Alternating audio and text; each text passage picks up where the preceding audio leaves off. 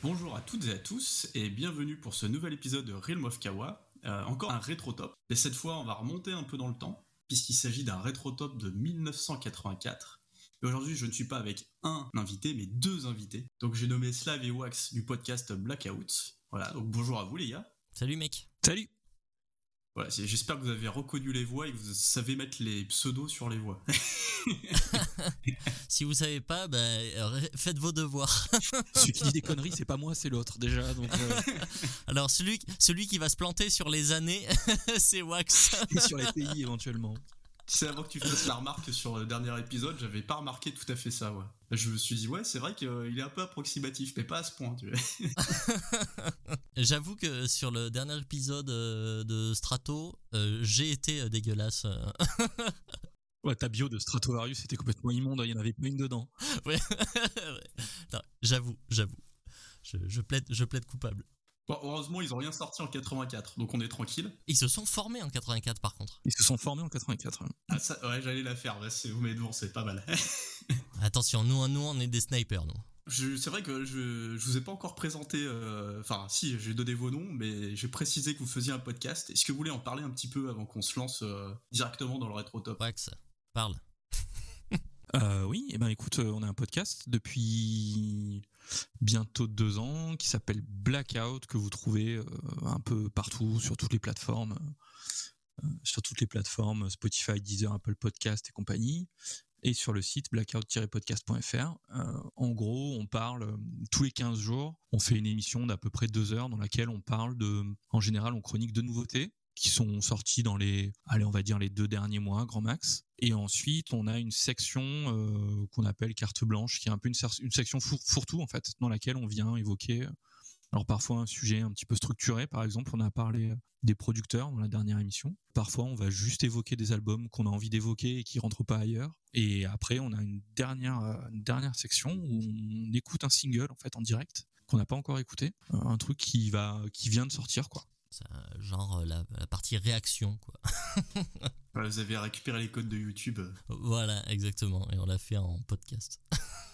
Eh, c'est une section que j'aime beaucoup. D'habitude, c'est le genre de truc que j'apprends assez vite. Et en fait, euh, à chaque fois, j'écoute jusqu'au bout. Et ça me permet déjà d'écouter un truc que je serais pas allé écouter souvent. Mm, mm.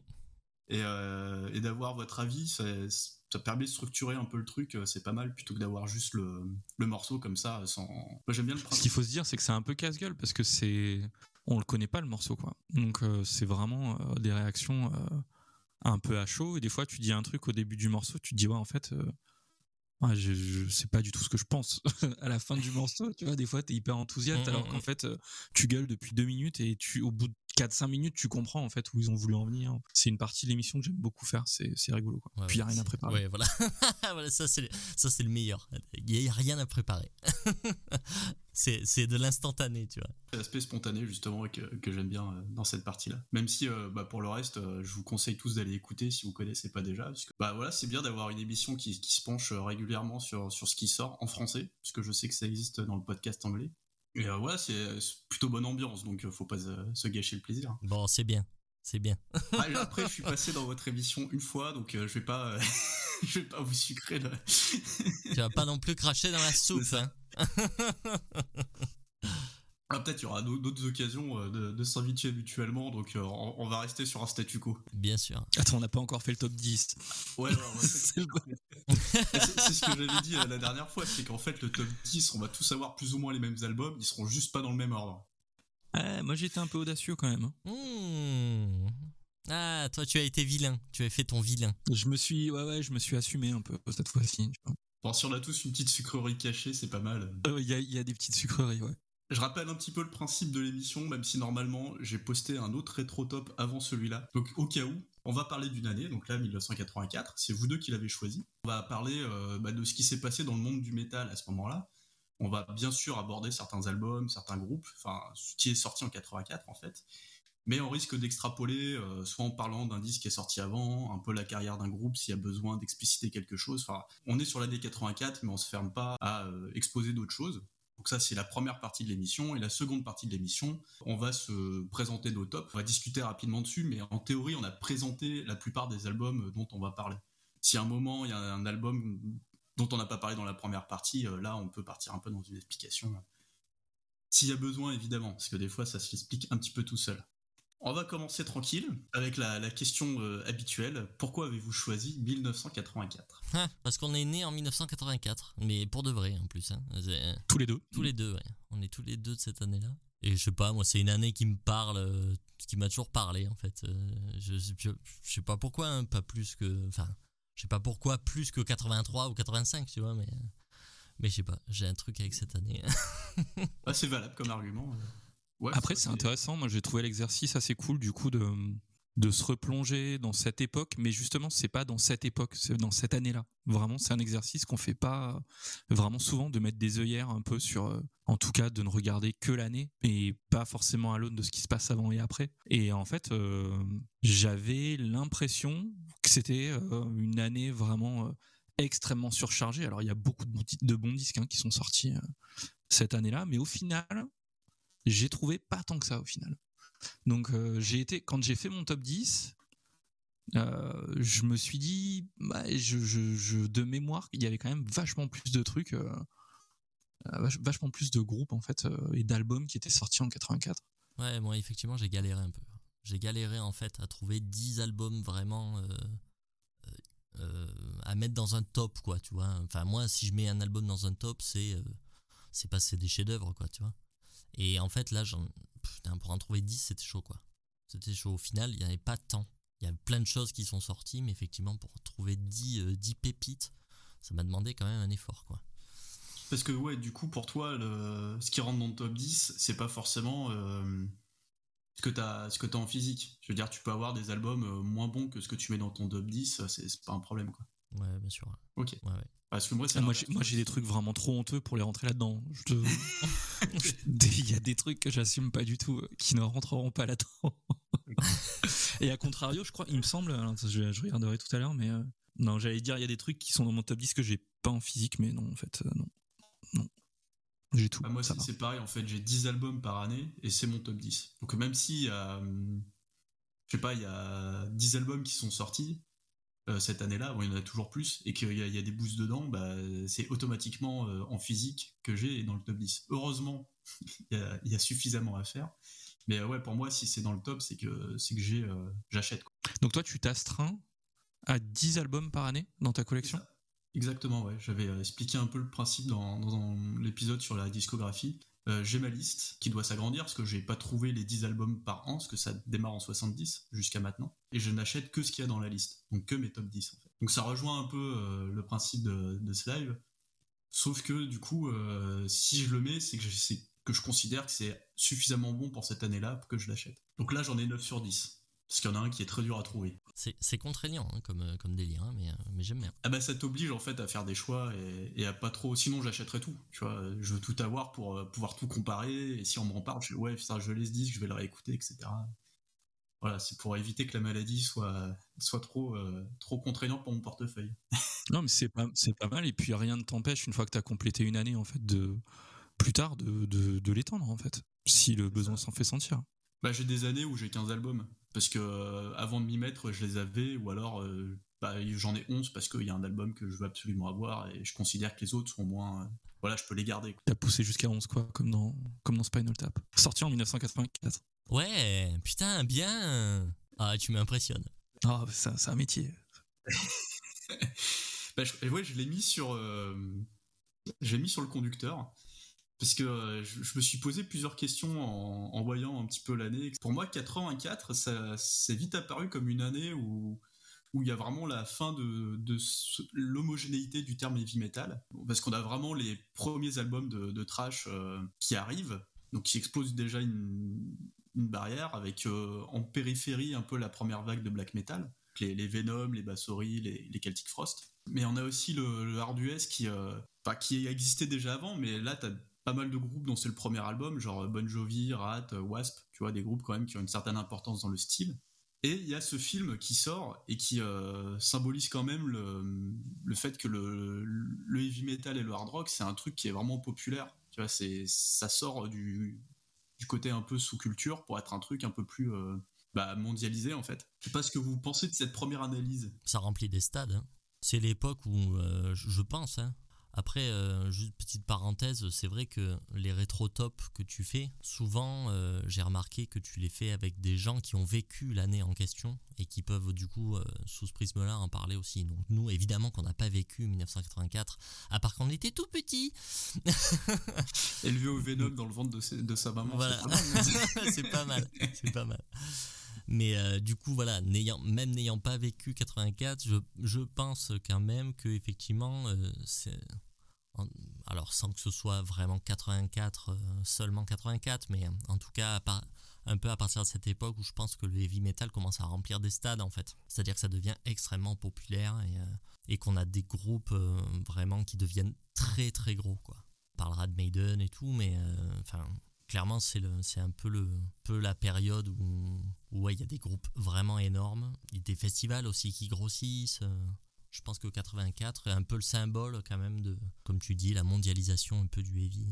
Et puis ouais le film c'est vrai qu'il rend le truc euh, euh, encore plus populaire hein, parce que le film pour ceux qui pour jamais vu en fait c'est une espèce de parodie hein, tout simplement c'est un film comique c'est euh, absolument délicieux il faut regarder ça absolument c'est génial Mais, du coup, moi, ce que, enfin, justement, le, film rentre met un pied un peu dans la, comme si le métal mettait un pied dans la pop culture en fait. Là où ce qui se passe avant, surtout ce qui est centré en Angleterre, hein, donc euh, la new wave of British heavy metal, on va en parler en, en long, large, en travers. Il y a un aspect quand même euh, extrêmement punk, vraiment fait à l'arrache et tout au début. Et en fait, j'ai l'impression qu'aux alentours de 83, 84, 85, pour moi même en 85, le pivot est, opéré déjà. On part sur une américanisation du truc en fait avec euh, l'image qu'on a dans Spinal Tap, avec le truc euh, over the top, euh, le glam à fond, MTV et tout ça, avec même des groupes, hein, des groupes anglais, on en parlera après, mais Saxon, Judas, etc., qui regardent clairement vers l'Amérique, quoi. Non Def Leppard, n'en parlons même pas. Donc il y a, ouais, il y a, il y a, il euh, effectivement quand euh, quand on prend euh, par exemple la No Bum, effectivement, bah 84, euh, il y a, il y a plus rien quoi. Il y a plus rien et il va probablement plus rien y avoir après. hein. C'est le, la fin du mouvement, c'est la fin du nerf. Et euh, et- il y a, comme tu le disais, effectivement, aux États-Unis, ça va prendre le relais avec avec le trash, etc. Quoi. Mais ouais, je te rejoins sur le sur le sur le, le fait que euh, 84, 83, 84 pour moi, je pense que c'est une période euh, charnière, c'est-à-dire que c'est un, c'est un point de bascule quand même, effectivement. Est- Est-ce que c'est vraiment euh, le point de bascule sur la est-ce que c'est la fin de l'homogénéité du terme heavy metal, je sais pas. Mais, euh, mais effectivement, oui, c'est le changement de son et changement d'air. et on passe vers le. On va passer à l'ère du numérique, des synthés, des permanentes. voilà. Et du coup, avec des groupes qui sont déjà rentrés de plein pied, donc Def Leppard, et certains qui commencent à y mettre un orteil, Whitesnake, Judas, euh, et ceux qui continuent encore en 84 à faire de la résistance, donc Maiden en tête de file, euh, qui continuent en fait à, à, à- à envoyer du rock'n'roll pur et dur. euh, sans, euh, sans fioriture, quoi, sans regarder euh, spécialement euh, vers les synthés. Quoi. Mais ce sera pour mieux y plonger par la suite. Mais, mais voilà, je pense que 83-84, voilà, c'est un, un point de bascule, c'est vraiment une année charnière, je pense. Et d'ailleurs, c'est intéressant quand tu, quand tu prends. Il y a des choses qui sont très symptomatiques, même, euh, même dans la No Album, hein, quand tu regardes un groupe comme, euh, comme Savage, par exemple, qui sort un album euh, comme euh, Lose and Lethal en 80 ou 81, qui est un, espèce d'album euh, d'une violence, mais incroyable pour l'époque, quoi. Vraiment. Ça pousse vraiment le- le- les potards à fond, quoi tous les, potards de violence, de rapidité, de, crudité, de tout, quoi. Et quand tu vois le deuxième album qui sort en 85, donc juste après ça, euh, qui est un album qui s'appelle Hyper, Hyper quelque chose, je ne me rappelle même plus. Mais ils ont basculé, c'est mauvais, putain. Et il y en a d'autres comme ça, t'as as Jaguar aussi. Jaguar, ils sortent un premier album, putain, mais c'est une tuerie, un espèce de, proto-speed metal énorme. Et, et, euh, et ce qui sort par la suite, là, le deuxième album, mais c'est c'est nul, quoi. C'est ni fait ni à faire, quoi. Ni fait ni à faire. Et quoi, c'est qu'ils ils mettent des synthés partout et c'est dégueulasse Mais ouais, parce qu'en fait, ils- après, ils ont des mulets, ils ont des vestes euh, un peu années 80, tu vois. Et il y a des espèces du synth... Ouais, voilà, synthé pipeau. euh, Euh, non, non, ils essayent de. Après, tu peux les comprendre, tu vois. Ils essayent un peu de suivre les Def Leppard et compagnie. Mais, euh, mais, euh, mais bon, voilà, c'est une grosse erreur. Après, est-ce qu'ils avaient d'autres solutions euh, D'autres solutions que ça même les, même les groupes type euh, Saxon qui, ont, qui avaient quand même un peu de moyens et tout, bah, ils se sont un peu cassés les dents quand ils ont commencé à regarder. euh, on va pouvoir peut-être parler de Crusader tout à l'heure, ou je sais pas. Euh, on n'aura peut-être pas les mêmes avis d'ailleurs sur, sur cet album. Euh, mais Comment bon, est pas dans votre top écoute, ce sera la surprise. Bah, ce que tu dis est, est- est assez vrai sur euh, cette américanisation, parce que de toute façon, on voit avec la, la reformation de Deep Purple, donc euh, en 84, ils sortent euh, Perfect Strangers, et, euh, et on est beaucoup plus sur un album américain que ce qu'ils faisaient dans les années, dans les années 70. Mm. Sachant qu'il y a John Lord et Ian Pierce qui, qui sont chez Whitesnake, donc c'est un groupe anglais, mais qui va percer plus tard aux États-Unis en 87. Oui, il y a quand même cette logique qui est en cours.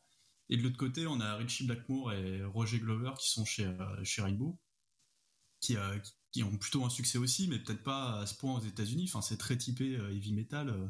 Quoique là, en 84, ils sont déjà dans une seconde phase où ça se Ouais, très très aware, ouais. Ouais. Ouais, ouais.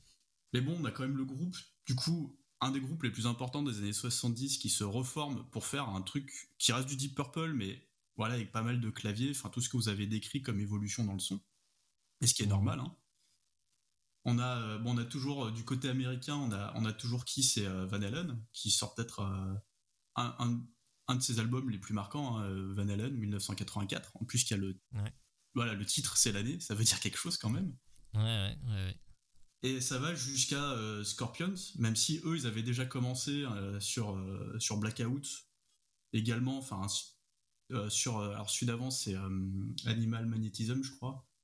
Ouais. Ça, on peut commencer aussi à voir ça, enfin, dès la fin des années 70, de toute façon, hein, il y, a- il y a ce truc qui commence à apparaître, mais c'est vraiment sur Love euh, at First Things que ça, c'est le plus marqué, en fait, ce côté américain, Mm, mm. et qui est un de leurs plus grands succès aussi.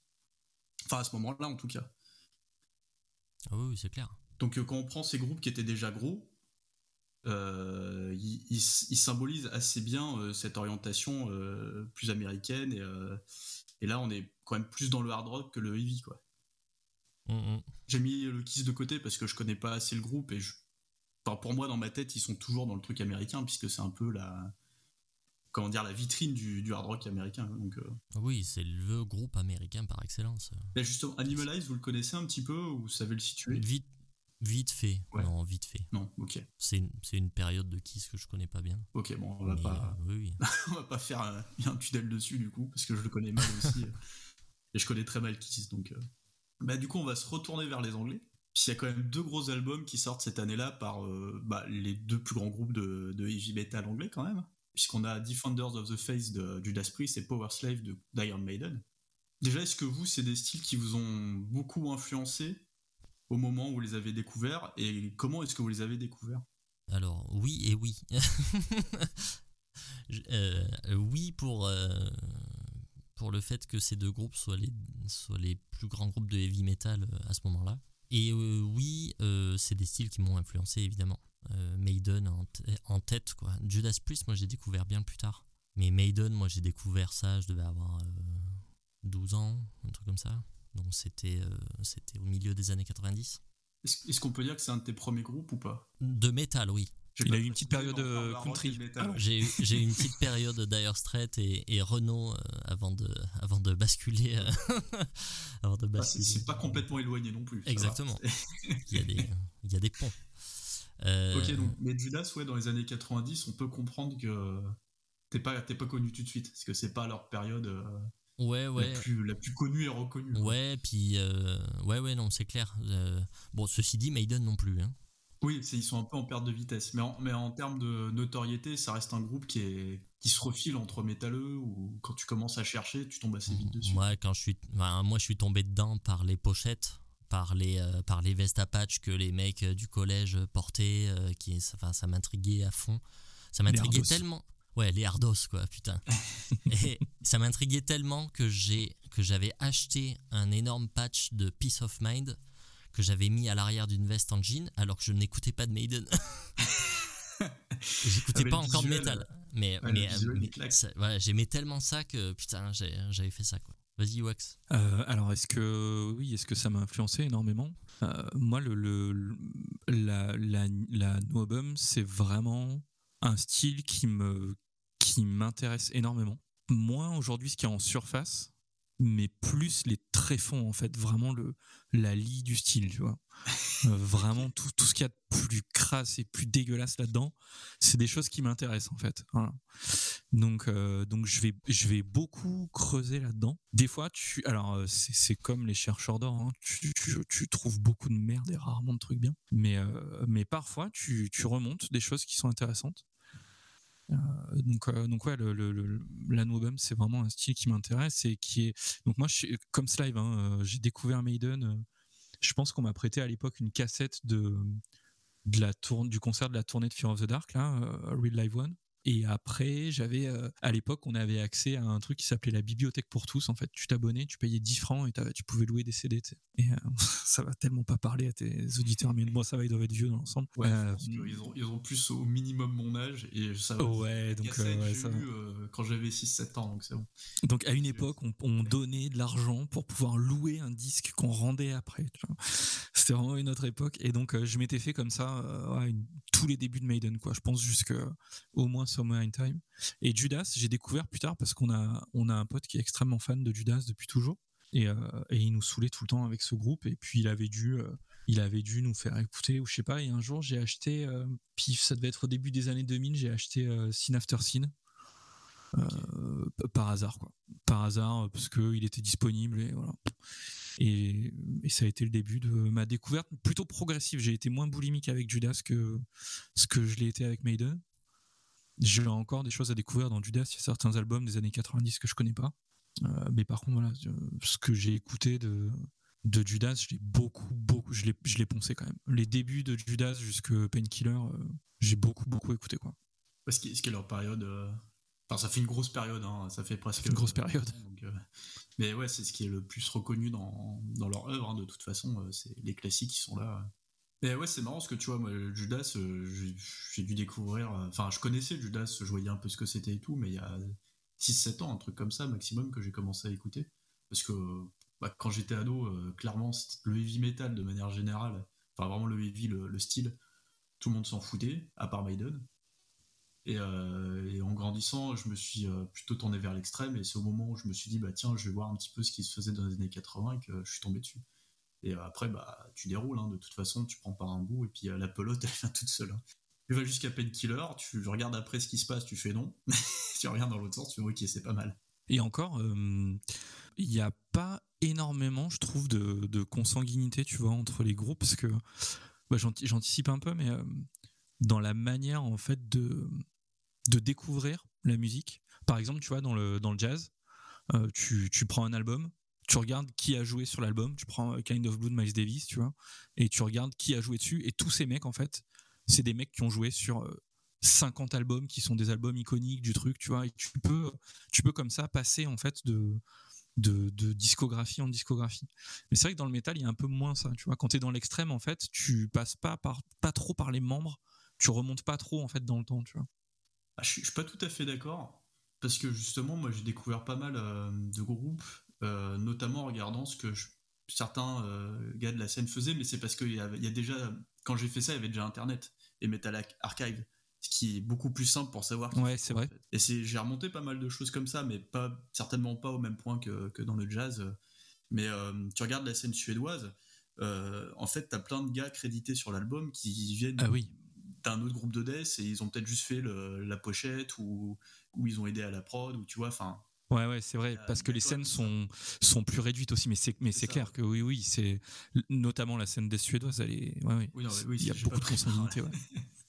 c'est c'est ouais j'ai pas pris au hasard c'est c'est très vrai pour la scène suédoise un peu moins pour d'autres mais euh, c'est très vrai en Finlande aussi par exemple et euh, s'il y avait les, les t-shirts aussi tu regardes les les images et tu vois qu'ils portent euh, un t-shirt de tel groupe donc tu vas voir euh, Ça, c'est un, c'est un sujet super intéressant, ça aussi, ouais. Il y, a- beaucoup de, gars de la scène death notamment qui, euh, qui expliquaient que dans les années fin 80, début 90, ils faisaient comme ça pour, euh, pour se rencarder sur les groupes, parce qu'en fait ils étaient euh, très peu euh, relayés dans la presse, parfois à la radio, mais il fallait tomber au bon moment, et du coup si tu avais une photo avec un, avec les membres du groupe avec un t-shirt, bah, ils fonçaient dessus, quoi. tu, parlais ouais, de la, la New et le fait d'aller chercher un peu plus en profondeur. Est-ce que toi tu mets une limite temporelle au style ou est-ce que tu considères que c'est un, il y a des gimmicks euh, dans le son, dans la composition, etc. Et du coup, on peut faire de la, la New en, 2022. Non, parce qu'en fait, déjà un truc de base, ce qui, est un peu bête, c'est de, la sémantique après, mais déjà rien que dans l'intitulé du style, on parle de nouveauté, tu vois. Et en fait, on peut pas dire que un truc qui est sorti en 79 et qui est nouveau en 79, euh, ça existe encore en 2022, c'est pas possible. Donc euh, déjà ça, ça m'a toujours un peu dérangé sur le papier.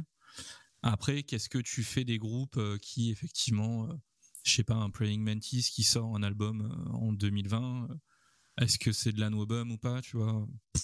Je sais pas, mais pour moi le courant en lui-même, il, arrête à la louche 82 je pense qu'on peut arrêter quoi peut-être 83 parce qu'il y a encore quelques albums qui sortent qui sont un peu iconiques en 83 mais mais euh, mais pas plus. Déjà 84, je suis pas je suis pas hyper à l'aise quoi. Pour moi, il y a, y a, quasiment plus rien à part. Euh, il doit y avoir, il y a quoi? Il y a un Tokyo, il y a un Tokyo Blade peut-être. Euh.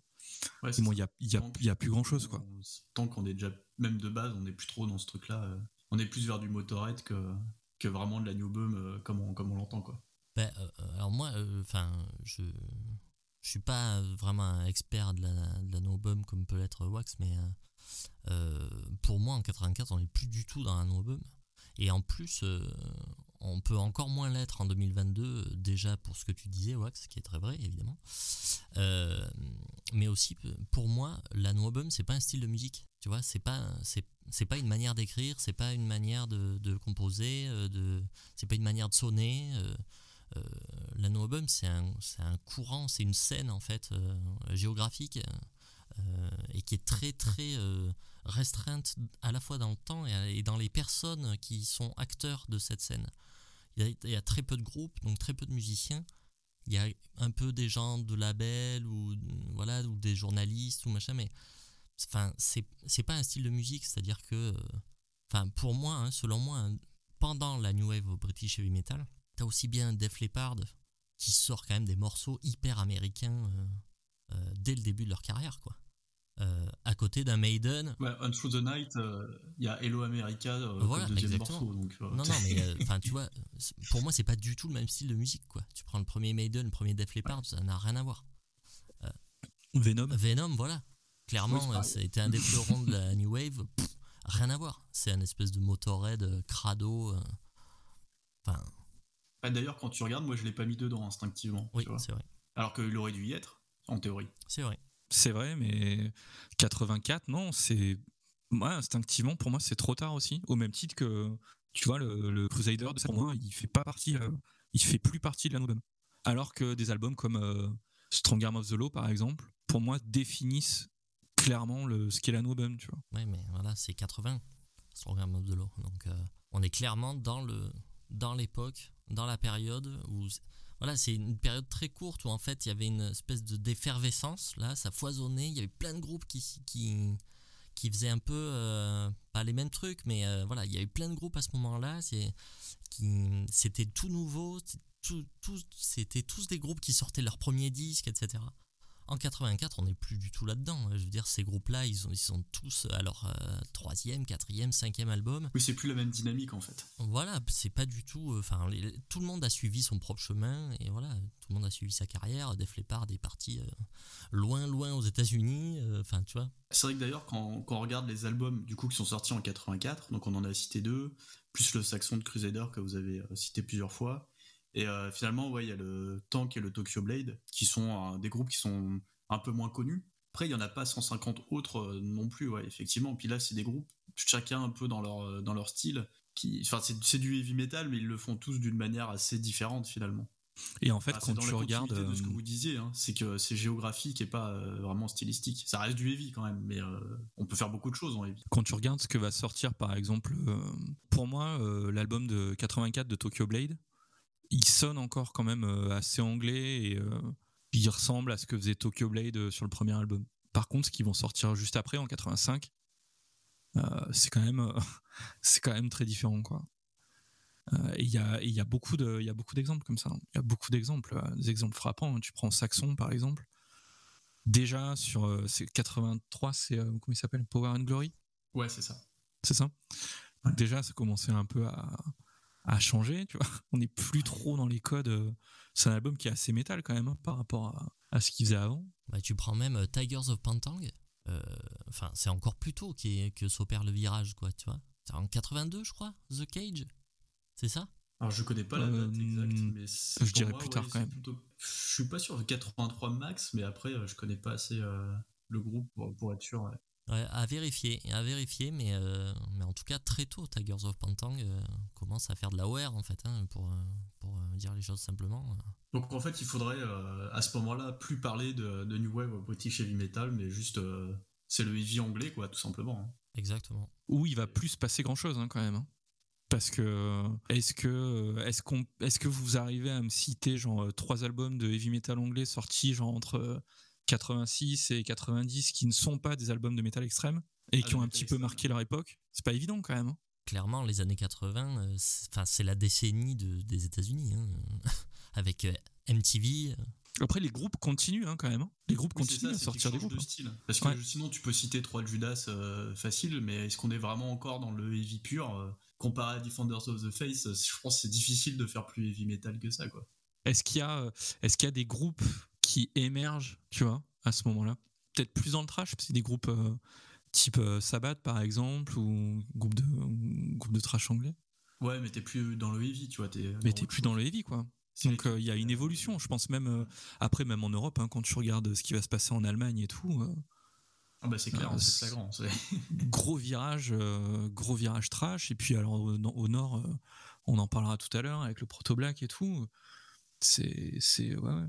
Alors justement, là on parlait du coup des États-Unis et le fait que le, le son s'américanise et que les groupes vont essayer bah, de, de, marcher là-bas, parce que c'est quand même un, marché énorme à ce moment-là, c'est assez significatif. On a beaucoup de groupes qui émergent, ou alors des groupes qui vont sortir des, euh, bah, des albums importants de, heavy metal pour les Américains. Parce qu'on a quand même du Dio, du Manowar. Qu'est-ce qu'on a d'autre euh, Armored Saints, c'est leur premier album d'ailleurs. Yak Panzer, c'est leur premier album. Metal Church aussi, Omen aussi, Strike, c'est le premier. Enfin voilà, il y, en a quand même un paquet. Sans parler du Heavy Doom avec Saint Vitus et Trouble.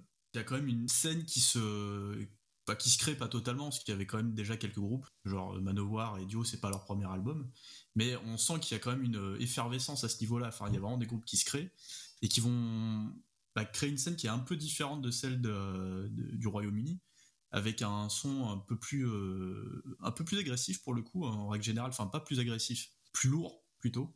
Parce qu'on euh, a des trucs assez rapides et, méchants au Royaume-Uni, mais là on a des trucs un peu plus sombres. D'ailleurs, c'est peut-être une des raisons pour lesquelles euh, il y a des groupes comme Saint Vitus et, euh, Trouble qui, se créent là-bas, ou les trucs plus comme Omen euh, qui tirent un peu plus vers le speed, on n'y est pas tout à fait, mais pas loin quoi.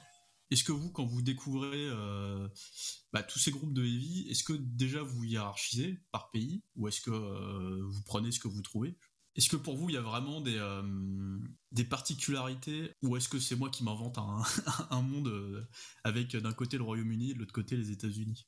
Écoute, euh, moi je suis assez d'accord sur le son. Alors j'étais en train de réfléchir pendant que tu parlais à comment définir ce son, mais je vais plutôt donner deux exemples euh, qui sont selon moi très proches l'un de l'autre.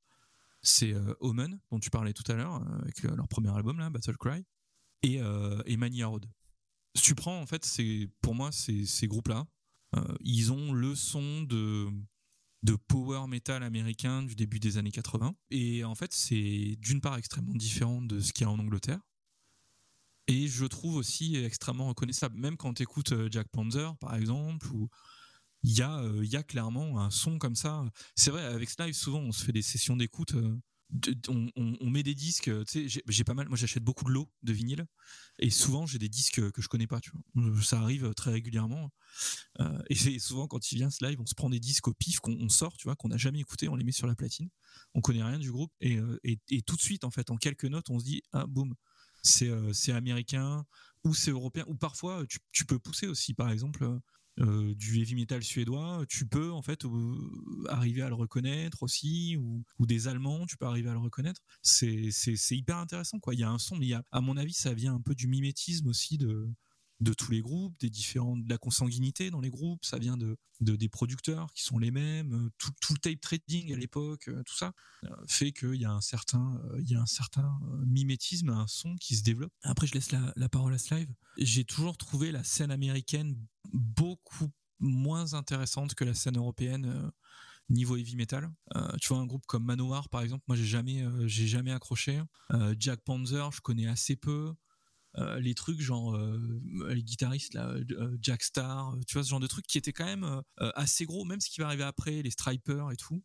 J'aime moins cette scène en fait. J'aime j'aime moins je, à l'exception de quelques trucs type euh, Kiriton Gold, Man, Mania Road, Omen, voilà ce genre de trucs Ouais, qui sont déjà un peu moins connus en fait. Euh. Qui sont un peu, ouais, un peu plus obscurs.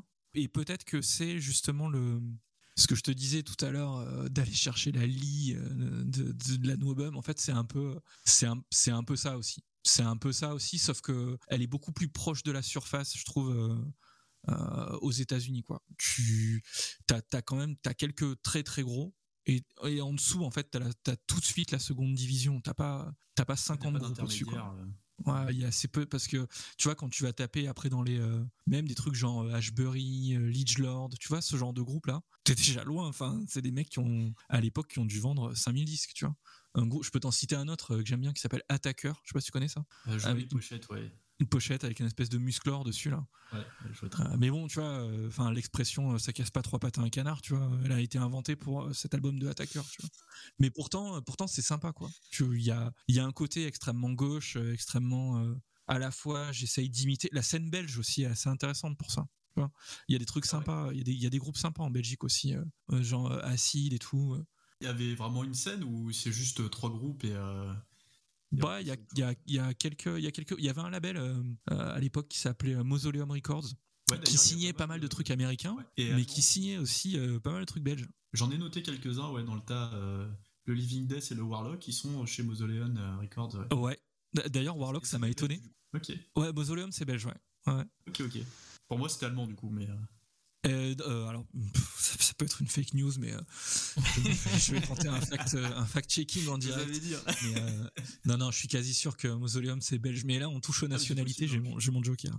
J'ai pas checké, donc c'est possible. Enfin, en tout cas, ce, ce serait pas absurde, hein, parce qu'il y a quand même des liens entre entre tous ces pays, entre le nord de la France, la Belgique et, et l'Allemagne le, gars qui, euh, qui fait la prod des deux groupes dont j'ai cité avant, là, de leur album de 84, c'est Alex Tuboville. Je suis pas sûr qu'il soit 100% euh, allemand, lui, tu vois. non, c'est Axel, c'est pas Alex, c'est Axel, pardon. J'ai pas mis le X au bon endroit. Donc, c'est, euh, je, fact-check en direct, tel, tel France Info, je peux te dire que c'est bien belge. Fondé en 1982. Eh ben, si tu veux, j'élimine tous les moments où tu doutes, comme ça on a l'impression que sûr à 100%. non, c'est ma patte, c'est ma, ma marque de fabrique. Mais, je suis d'accord avec toi, hein, c'est passionnant d'aller voir les, scènes comme ça. Bah, c'est ce que je fais avec le, death metal, hein, tout simplement. Et sauf que j'en fais une émission de deux heures, quoi. C'était vraiment, je trouve, ce qui est passionnant, de, de, passer la surface. Tu vois, par exemple, donc j'essayais de retrouver depuis tout à l'heure des groupes. Là, il y avait euh, Killer, Ostrogo, Crossfire. tous ces groupes là qui en fait quand tu creuses c'est bien quoi franchement c'est bien et il y a un son euh, y a un son euh, qui est cohérent ça dépend. Bah, c'est bien, il faut accepter que, que s'ils n'ont pas vendu plein de disques, c'est aussi, il y, a une raison, quoi. Mais euh, une fois que tu as passé cette barrière, et la seconde barrière qui est que tu n'auras absolument euh, jamais de copie physique parce que les vinyles valent 200 euros et que c'est pas réédité en CD. euh, ouais, c'est tu c'est vraiment le truc d'acheter le. Je sais plus quel, quel artiste contemporain avait fait ça, mais euh, il, avait, il avait mis de la, de la, merde dans des, euh, ah, des, boîtes en conserve, tu vois, et du coup, ça vaut une fortune, parce que c'est, il y a tout le message derrière, etc. On est un peu au même niveau, quoi. non, mais après, je comprends, je comprends l'idée, mais euh, si je fais l'analogie avec le death metal, effectivement, quand je commence à creuser, je vois vite pourquoi c'est des groupes qui sont restés confidentiels, à part quelques exceptions de groupes qui n'ont pas eu de chance ou juste ils sont passés à autre chose et du coup ils n'ont pas persévéré et ça aurait pu. Mais c'est vrai qu'il y en a beaucoup, euh, tu fais ok, enfin. Oui, mais c'est, on, en, revient au débat de justement de, ces histoires de première, seconde, troisième division. Tu vois, c'est si tu prends euh, si tu prends le desk, tu euh, tu vois un groupe comme je suis à fond sur Cancer en ce moment, tu vois. Il me dit, euh, tu, tu, tu creuses pas, Cancer, jamais tu les trouves en fait. Tu vois, une fois que tu t'es arrêté à, à Morbid Angel et, euh, et, Cannibal Corpse et, euh, et, euh, et, un ou deux en Suède, tu. tu, tu... mais ça rejoint ce que tu disais, parce que moi, quand, Cancer, j'ai notamment écouté parce qu'il y avait, comment il s'appelle déjà Murphy. Ouais, c'est ça, il y avait Murphy dedans. Donc je suis allé écouter l'album où il y avait Murphy, qui est sans doute le meilleur. Mais qui est, qui est totalement indispensable. C'est un, un top 5 du death metal. Non, non, non. C'est pas le sujet. je mais... pas te laisser dire ça. c'est pas le sujet, mais bon, c'est pas le quoi, sujet. On fera, un top 10, on fera un top 10, top 5 death metal, ok Avec plaisir, avec plaisir. mais je vois ce que tu veux dire. Ouais. C'est juste qu'on a, on a peut-être pas la même finalité avec ça. Euh. Mais euh, oui, oui, ça reste passionnant. Enfin, moi, je retiens pas grand-chose quand je creuse, mais je trouve c'est indispensable pour bien comprendre en fait ce que t'écoutes et pourquoi euh, t'as des groupes qui marchent et d'autres qui qui ont pas fonctionné. Quoi. Avec effectivement des fois des trucs qui te restent alors que tout le monde s'en fout, alors que toi tu trouves ça génial, euh, ça arrive aussi, c'est clair. Bah, moi, ce que je trouve euh, intéressant en fait dans le fait d'aller creuser comme euh, comme fait Wax euh, dans les dans les tréfonds des, des, des, scènes et tout. Moi, en général, oui, je j'adhère pas. Euh, en général, les groupes dès que, enfin voilà, déjà moi, là on parlait de la scène US, déjà si Gold, Jack Panzer, Omen, tout ça, c'est déjà des seconds couteaux qui, qui m'intéressent pas, qui m'intéressent pas quoi. Mais après, si tu te plonges vraiment dedans, je peux comprendre parce qu'il y a un côté attendrissant dans le. Moi, euh, je sais plus quel album ça m'avait fait ça, un truc français. Et en fait, j'avais eu l'impression d'écouter un groupe de de je sais pas de mon grand frère ou euh, tu vois ou d'un cousin euh, tu vois qui aurait fait un album euh, il y a très longtemps avec un groupe. Et voilà et ça sonne un peu amateur. Premier, le premier warning le premier warning voilà exactement. Ah ouais, qui sonne très pro d'ailleurs. Mais si tu veux ça, ça a ce côté voilà ça a ce côté un peu nostalgique en fait et t'as l'impression d'être proche du truc. Mais mais ah, voilà après moi c'est pas vraiment ce que je recherche quand j'écoute un disque. Donc du coup bah j'y trouve pas mon compte mais en tout cas, c'est ce que je peux trouver de, de positif là-dedans. Mais après, pour moi, c'est quand même un peu tout de la même soupe, quoi, tu vois. Et puis, il y a toujours un truc pour faire chier, en fait. Soit le chanteur est mauvais, euh, soit, soit ça joue pas un brin. Enfin, tu vois, forcément, il y a toujours un truc qui fait que, ben oui, ça a pas marché, euh, comme tu disais. Hein, c'est, enfin, tu comprends vite les raisons pour lesquelles ça a pas marché. Sauf, euh, voilà, quelques exceptions. pas de chance, mauvais management, ou, etc. Mais c'est quand même assez rare au final. Bah, du coup, si euh, vous, avez, vous, avez, des trucs à dire en plus sur la scène US ou? Moi, je alors peut-être que c'était pas dans cette euh, boîte là, euh, dans le conducteur. C'était moi, je voulais parler un peu du trash. Je reviens sur ce que je disais en début d'émission, qui est que j'avais l'impression qu'il y avait des milliards de trucs en 84, et en fait, je dans ma tête, je, je voyais l'explosion du trash vraiment en 84 en fait.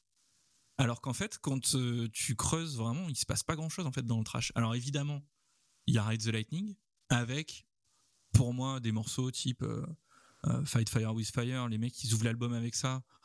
Bon, c'est un peu quand même la quintessence du trash à l'époque, quoi. C'est d'une violence, mais totalement inédite, fin, à, l'époque, quoi.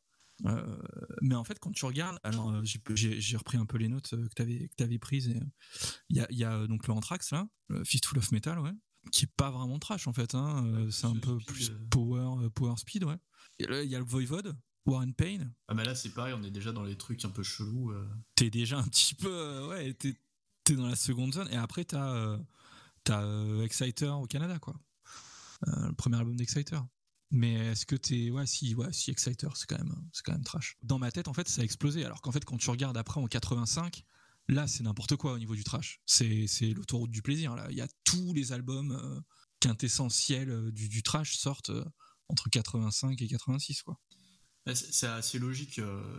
Enfin, déjà, quand on parle d'Exciter, par exemple, là, faut déjà être assez au courant que ça existe. Aujourd'hui, en tout cas, c'est pas un nom qui est hyper connu. À l'époque, je sais pas trop, mais je pense pas que c'était non plus ouais, placardé partout.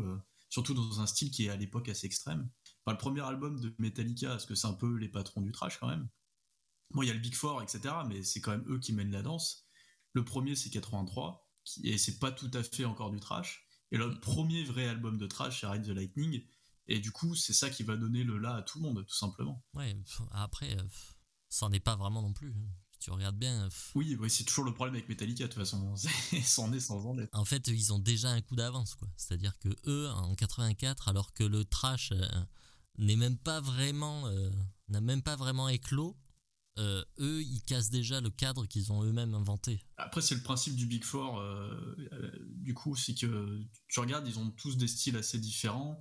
Ils vont plus ou moins s'enfermer dedans. Je pense à Slayer, mais même Slayer a pas fait que le même album. hein. Même les trois classiques, en fait, ils, ont quand même des. Il y a une évolution. Mais Megadeth, enfin, les albums sont quand même assez différents hein, entre Peace Cells et. je vais y arriver, et Rust in Peace. On a tendance à les, mettre côte à côte et à dire que c'est pareil, mais ça n'a pas grand chose à voir. hein. Enfin, c'est.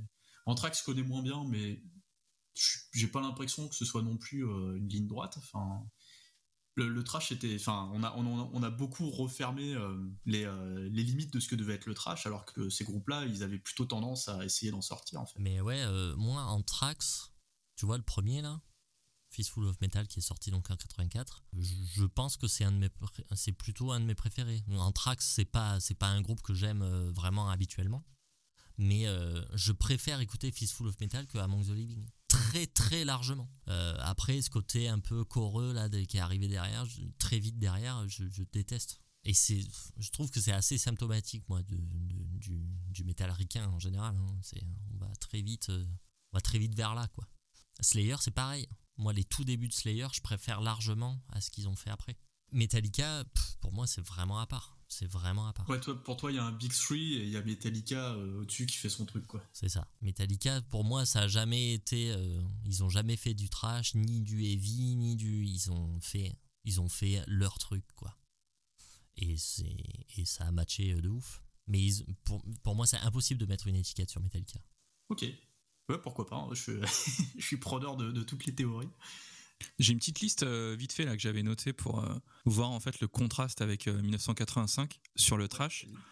J'en ai, j'ai noté juste quelques albums qui sont sortis en 85. Donc il y a Hello Waits de Slayer, il y a le premier album de Megadeth, euh, Killing Is My Business, Spreading the Disease d'Anthrax, Bonded by Blood d'Exodus, Seven Churches de Possessed, Endless Pain, premier créateur, et le premier album d'Overkill, Field the Fire. Genre rien que ça, tu vois Ah ouais, ça- c'est quand même euh, c'est quand même assez violent quoi par rapport à Euh, en fait moi dans mon esprit ouais 84 c'était vraiment mais non en fait 84 c'est un peu là où euh, où tout s'est euh, un peu mis en place et tout ça et ça a accouché après en 85 quoi Parce que là, on parlait des, des Américains, mais euh, t'as bien fait de parler du, du créateur, parce que celui que t'as cité, c'est le premier créateur. Ouais. Et en fait, en, en 84, t'as aucun euh, groupe de trash à proprement parler euh, allemand qui est sorti. Parce que j'ai noté le premier Running Wild et euh, le premier Living Death, mais c'est pareil, on est plus dans le speed que, que le trash, quoi. C'est quand même assez Ouais. éloigné. Ouais, Destruction quand même. il y a le premier EP de Destruction hein, qui est sorti Ouais, c'est ça. bah, quatre- oui. en 84 J'ai- j'ai et, à vérifier euh, le, le premier EP de Sodom je sais pas quand est-ce qu'il sort Bah, pas celui 84. avec les Peut-être en 83, mais, mais pas 84. Mais messieurs, t'as pas un album euh, essentiel Non. qui est sorti par rapport Non. à the Lightning euh, Enfin, il écrase tout en fait. Non, et même, euh, même le premier créateur qui va sortir, qui doit être à peu de choses près euh, un des plus connus sur la scène allemande euh, à, à cette année-là, quoi, en 85, euh, ça reste quand même assez, assez- très obscur dans la discographie de, de créateurs par rapport à ce qui va arriver après, quoi. Pour moi, on n'est pas, on n'est pas au niveau, quoi. En- Europe, par rapport à le premier créateur, pour moi, fait pas le poids avec n'importe lequel des albums que j'ai cités là, même si je l'adore. hein. Euh, vraiment, il y a un côté extrêmement sombre euh, dans le, dans, le, dans le trash de créateur des débuts que j'adore. Mais pour moi, c'est extrêmement amateur par rapport à ce qui se fait euh, très rapidement aux États-Unis. Quoi. Si on, se tourne vers ce qu'il y a d'un peu plus extrême encore, ce qu'on a appelé par la suite la première vague de black metal, parce qu'à ce moment-là, je pense qu'il n'y avait pas du tout cette idée. euh, on- je pense qu'ils étaient plus en train de se dire qu'on fait un trash assez sombre. Et là, euh, c'est presque exclusivement euh, européen pour le coup, avec le, premier album de Bassory, le At War with Satan de Venom, et alors Celtic Frogs et Hammer, ils ont, ces deux hippies en fait qui sont sortis la même année. Il y a Morbid Tales et Apocalyptic Raids. Déjà, est-ce que vous considérez vraiment qu'on est dans le black metal? Si les étiquettes ont de l'importance hein, déjà, parce que c'est pas forcément un truc euh, indispensable. Est-ce que vous le sépareriez de cette scène trash qui commence à émerger et qui n'existe pas encore? Oui, quand même, parce que c'est encore plus extrême. C'est-à-dire qu'il y a vraiment une approche qui est encore différente, je pense. Euh, T'écoutes euh, t'écoutes Celtic Frost, euh, Morbid Tales ou, ou Bathory, euh, le premier Bathory. euh. Enfin, je sais pas, t'as quand même pas la même impression que quand t'écoutes euh, Anthrax, quoi, tu vois. Mais Pour toi, il y a une rupture quand même. Même. Alors, est-ce que est-ce que c'était volontaire? Je sais pas. Est-ce que ça s'est fait par hasard parce que en fait c'était juste des groupes européens qui avaient zéro moyen et qui ont fait un peu le trash qu'ils avaient, euh, tu vois, qu'ils avaient possibilité de faire à ce moment-là parce qu'ils savaient pas jouer, parce qu'ils n'avaient pas chanté, parce qu'ils avaient ils savaient pas enregistrer? Et du coup, bah, ça a donné ça. C'est possible hein, que ce soit un concours de circonstances, mais en tout cas, il y a quand même, pour moi, il y a clairement une rupture entre ce qui se passe en Europe et le speed trash qu'il y a aux États-Unis, qui est, tout de suite déjà, tu écoutes le premier Anthrax, les premiers Slayer, tout ça. Tout de suite, c'est bien produit, il y a de l'argent quand même, il y a des labels qui mettent de l'argent et tout, donc, euh, et puis il y a du savoir-faire, les mecs euh, vraiment euh, jouent quand même assez bien. c'est pas du tout le cas en Europe. Tu écoutes Bathory ou Celtic Frost, même Venom.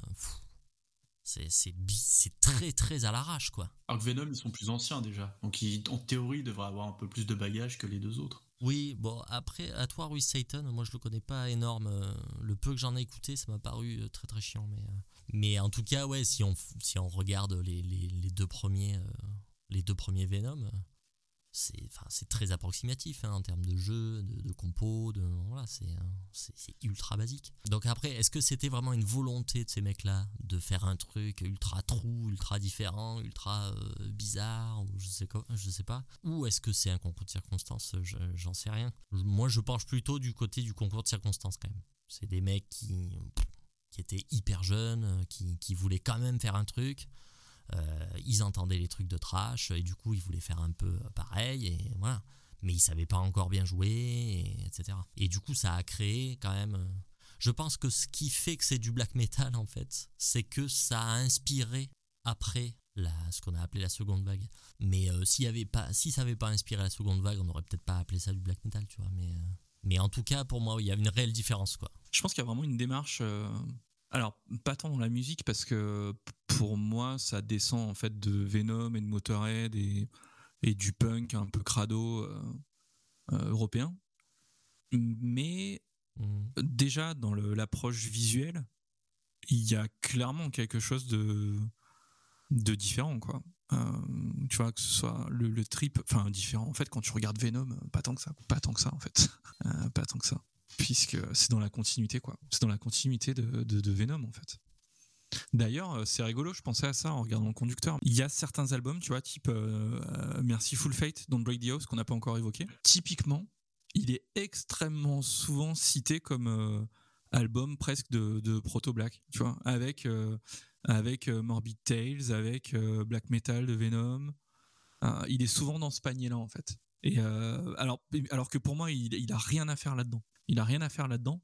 Mais par contre, tu vois, je serais pas, je serais moins catégorique pour un, pour Welcome to Hell ou Black Metal de, de Venom, par exemple, dans l'intention. Pour moi, le, un Morbid Tales, il, c'est vraiment, il est, euh, il descend en fait de, de, Venom et pas, et pour moi, il n'y a pas d'influence de Merciful Fate là-dedans. Mais après, c'est qu'une vision je pense qu'il y a vraiment beaucoup de choses à lire. Ça doit être hyper. Je sais que par exemple l'histoire de, Celtic Frost est, euh, est très euh, très intéressante et très riche. Euh, et les, débuts sont, sont, sont pas mal documentés en plus. je pense que c'est c'est ça serait vraiment intéressant de, creuser à ce niveau-là. Oui, ce qui, enfin, ce qui est d'intéressant, c'est qu'il est certainement influencé. Alors c'est Tom G. Warrior, hein, le, le, patron de Celtic Frost, euh, je sais pas à quel point euh, les autres membres du groupe ont une influence euh, sur le groupe justement, mais je sais que lui, en tout cas, il est influencé par beaucoup de choses, même en dehors de la musique. Mais c'est clair qu'il a inspiré la, seconde vague, sans, aucun doute. Il est souvent cité, on se rapporte souvent à Celtic Frost pour parler de ses ambiances un peu macabres, etc. Enfin quelque part, ça fait un peu le la différence entre ce qui va devenir le black metal et le death metal, puisque le death metal va beaucoup plus s'inspirer du coup du trash et pousser le trash encore plus loin, euh, voire mettre un peu de hardcore dedans, pour euh, notamment la scène suédoise au niveau du son. Et, euh, pour moi, il y a, un peu de ça. C'est un peu comme si tu avais les, racines des deux styles vraiment extrêmes qui vont arriver après. Et d'où l'intérêt de les nommer différemment, tout simplement. Même si dans l'absolu, moi, tu mets le, premier EP de Celtic Frost, c'est juste du trash euh, très sale, quoi. Mais pour moi, il n'y a pas non plus une rupture euh, énorme. Même si je comprends exactement ce qu'a dit Slive et qu'on peut les mettre dans une autre case, notamment Bassori par exemple, qui va faire des trucs quand même assez éloignés de ce qu'il fait dans le trash, ne serait-ce qu'au niveau de la vitesse. Il n'est pas forcément hyper rapide tout le temps, Corton. Donc ouais, c'est bah, ce qui est intéressant, quoi, c'est qu'on est à cheval entre plein de choses. Et c'est ce qui a permis que ça germe vers des genres très différents au final. c'est ça, mais tout le monde cherche en fait, tout le monde cherche des trucs. Euh, mais pour euh, reparler de Merciful Fate, euh, il faut, je pense qu'il faut quand même différencier aussi l'influence musicale euh, qu'ont exercé les groupes, mais aussi l'influence visuelle. Ce qui a beaucoup influencé le black metal euh, visuellement, oui, c'est Merciful Fate, parce que le maquillage, euh, puis aussi, voilà, il y a tout le côté satanique qui va avec, le côté occulte.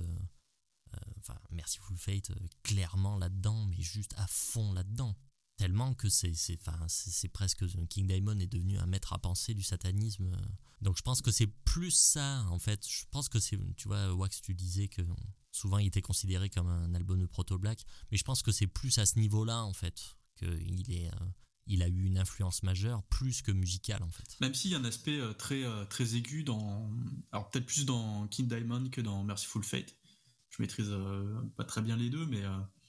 en tout cas, si, si l'influence, c'est vraiment le, personnage King Diamond, dans la musique qu'il propose, y a, les guitares sont très aiguës, le chant peut être très aigu et le black metal, c'est un, un style de métal qui va chercher vers les aigus. Donc il y a quand même peut-être ça qui joue aussi euh, dans la construction musicale, même si là on va vraiment euh, chercher l'inspiration assez loin. Hein, euh. Après, il y a un truc qui est important. Aussi. Il y a un truc qui est important aussi, c'est qu'on retrouve dans Merciful Fate beaucoup plus qu'ailleurs, quasiment exclusivement en fait. C'est une liberté en fait dans la composition. Des déjà sur le premier album, avec, euh, avec des choses euh, très particulières comme euh, l'utilisation extrêmement fréquemment de la fameuse quinte bémol, donc le fameux triton, qui va être qui, qui, qui, dénote quand même dans le dans ce qui existe dans ce qui existe dans le heavy metal à ce moment-là quoi. Enfin le, cette, cette, quinte bémol, elle est elle est dissonante. La plupart des mecs qui font du heavy à l'époque, tu en as quand même une grosse partie qui sont complètement autodidactes. Voilà, ça sonne pas hyper. Euh, c'est pas c'est pas la facilité d'aller là-dedans quoi. Euh, en plus, c'est pas du tout bankable et tout. Donc euh, le fait que eux vont donner quand même une certaine couleur à leur musique, je pense qu'il sera qui sera vraiment reprise par la suite parce que bon. après, donc ça va être un peu utilisé, enfin même pas mal utilisé dans le death, mais beaucoup, beaucoup dans le black. Après, c'est toutes ces dissonances et tout ça, parce que ça vient créer quand même ça vient créer euh, une atmosphère qui est quand même extrêmement particulière. Surtout quand tu les compares à l'autre groupe euh, un peu connu danois de cette période, Pretty Made. Euh, les, là, les Pretty Made, on est beaucoup plus justement vers ce truc vieille hard rock, plus, plus à l'américaine. typiquement, tu t'attends pas à ce qu'un groupe comme Massive Fate ait eu cette reconnaissance. Ce qui a peut-être joué, c'est que justement, il y a, l'aspect show aussi plutôt inspiré par les scènes américaines qu'anglaises, pour, enfin américaines qu'européennes là pour le coup. Ça, ça a pu jouer aussi sur le succès. Euh, bah là justement on parlait du Danemark, mais il y a aussi le heavy français. Il y a eu beaucoup d'albums qui sont sortis euh, en heavy français à ce moment-là quand même, j'en ai noté 5. Est-ce que ouais justement c'est un truc qui vous parle ou est-ce que pour vous euh, on est vraiment là dans la D2 directement et, du coup il y a peut-être pas grand-chose à regarder de ce côté-là? Bon je, commence. Non mais bah, moi j'ai toujours eu du mal avec le chant français de toute façon. C'est comme ça. Euh, dans le, dans le rock et le métal en général. Sauf, sauf Trust, parce que euh, Bon Voisin a une manière de chanter qui est complètement différente des canons du hard rock et du heavy metal. C'est-à-dire qu'il essaye pas de faire voilà. et du coup et du coup et du coup tout de suite ça marche pour moi ça marche. Puis en plus lié aux paroles très contestataires donc très voilà il y a un esprit très français etc donc je trouve que ça fonctionne. Le rock et le metal a été inventé pour la langue anglaise quoi. Selon moi hein. bah c'est des anglo-saxons euh, qui, qui l'ont qui l'ont créé donc c'est assez logique. Puis cette manière de chanter du coup va avec la langue anglaise alors bon après euh, je, je, dis pas qu'on n'a pas le droit de faire du métal euh, en français. Hein. Moi, je respecte vraiment beaucoup les gens qui le, qui le font. Hein, qui, enfin, je trouve ça bien, quoi. Mais c'est pas pour tes oreilles. Mais moi, j'ai du mal. Ouais, moi, j'ai du mal à, entendre ça. Euh, moi, voilà. Mais je suis quand même capable de dire que euh, parmi tout ce que j'ai pu un peu entendre, tu vois, Sortilège fait partie pour moi quand même des, des trucs vraiment très qualitatifs qu'on a eu dans la heavy metal euh, en Ah bah, pour moi, c'est le seul truc à peu près, hein, avec un ADX peut-être, mais euh, pff, le reste, euh, c'est dur quand Mhm. même. T'as pas creusé les tréfonds, c'est pour ça. Enfin, tu sais même pas jusqu'où je suis allé. Ah, J'ai si.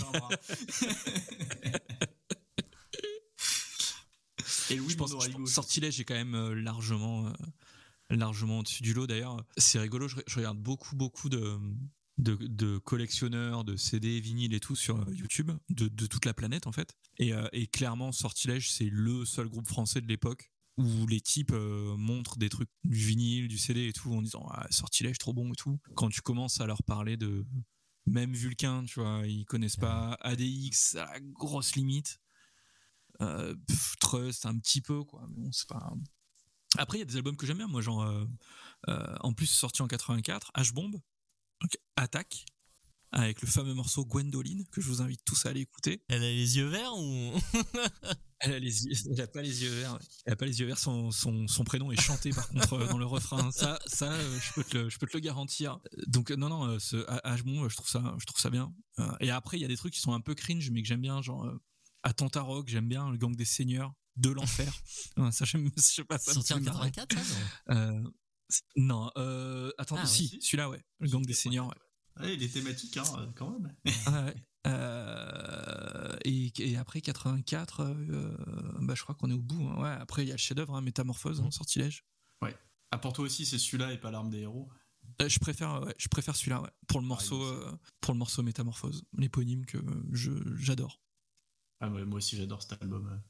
Et dans les récents, il y a hum, le dernier hurlement que j'ai bien aimé, La mort sera belle, je crois, qui est euh, là pour le coup, euh, le chant français aussi utilisé un peu différemment de ce dont on a l'habitude. Enfin, en tout cas, c'est l'impression que j'ai. Et ça passe très bien avec les morceaux. euh.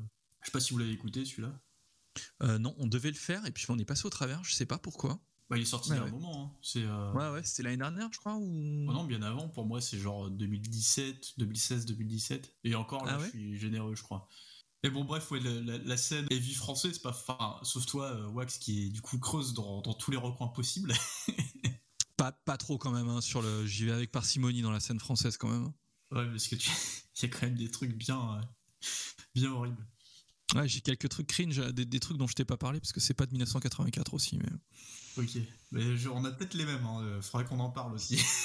Sur un top 10 heavy metal français, death metal, ça va être très bien. Et Ça me fait penser, j'ai noté quand même le Vulcain là, Rock'n'Roll Secours, c'est. Enfin, bon, ça, ça sonne pas très pro déjà. déjà. Pourtant, euh, il, enfin, il a eu. Enfin, je sais pas s'il a eu du succès à l'époque, mais en tout cas, je sais qu'aujourd'hui, c'est un, c'est un album que les mecs ressortent. euh, tu vois, enfin, moi j'entends parler de Rock'n'Roll Secours depuis très longtemps. Enfin, c'est c'est un album euh, emblématique quoi, du, du, du heavy français. Pourtant, moi je trouve que ça fait très punk. euh, et ça sonne pas terriblement pro. euh, pour moi, c'est pas tellement du heavy metal, quoi. Ah, c'est pas sortilège, quoi, ouais, c'est clair. Ouais, c'est heavy hard rock, mais plus hard rock quand même. Bon, tu me diras, Trust non plus, c'est pas du heavy metal, c'est du hard rock, mais. Alors du coup, on va boucler la boucle avec le hard US. On retourne aux États-Unis. Euh, alors moi, je dois bien avouer que le hard US, euh, c'est un peu comme Slime et le heavy français. je vois pourquoi ça a marché. Je comprends une partie, euh, comment dire, de, ce qui peut être bien dans le hard US. Mais globalement, pour moi, c'est un peu ma limite avec le, hard rock. un grand public, on va dire. Non pas que je veuille absolument écouter de la musique, voilà. de, de connaisseurs, etc. J'ai rien contre le mainstream. Mais là, pour le coup, c'est trop, hein, c'est beaucoup trop.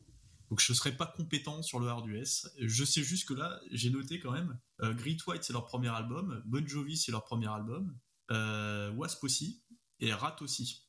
Donc on n'est pas au moment où ça commence tout à fait, parce qu'il y a déjà des groupes installés, mais euh, on sent qu'il y a une dynamique là. Ouais, ouais.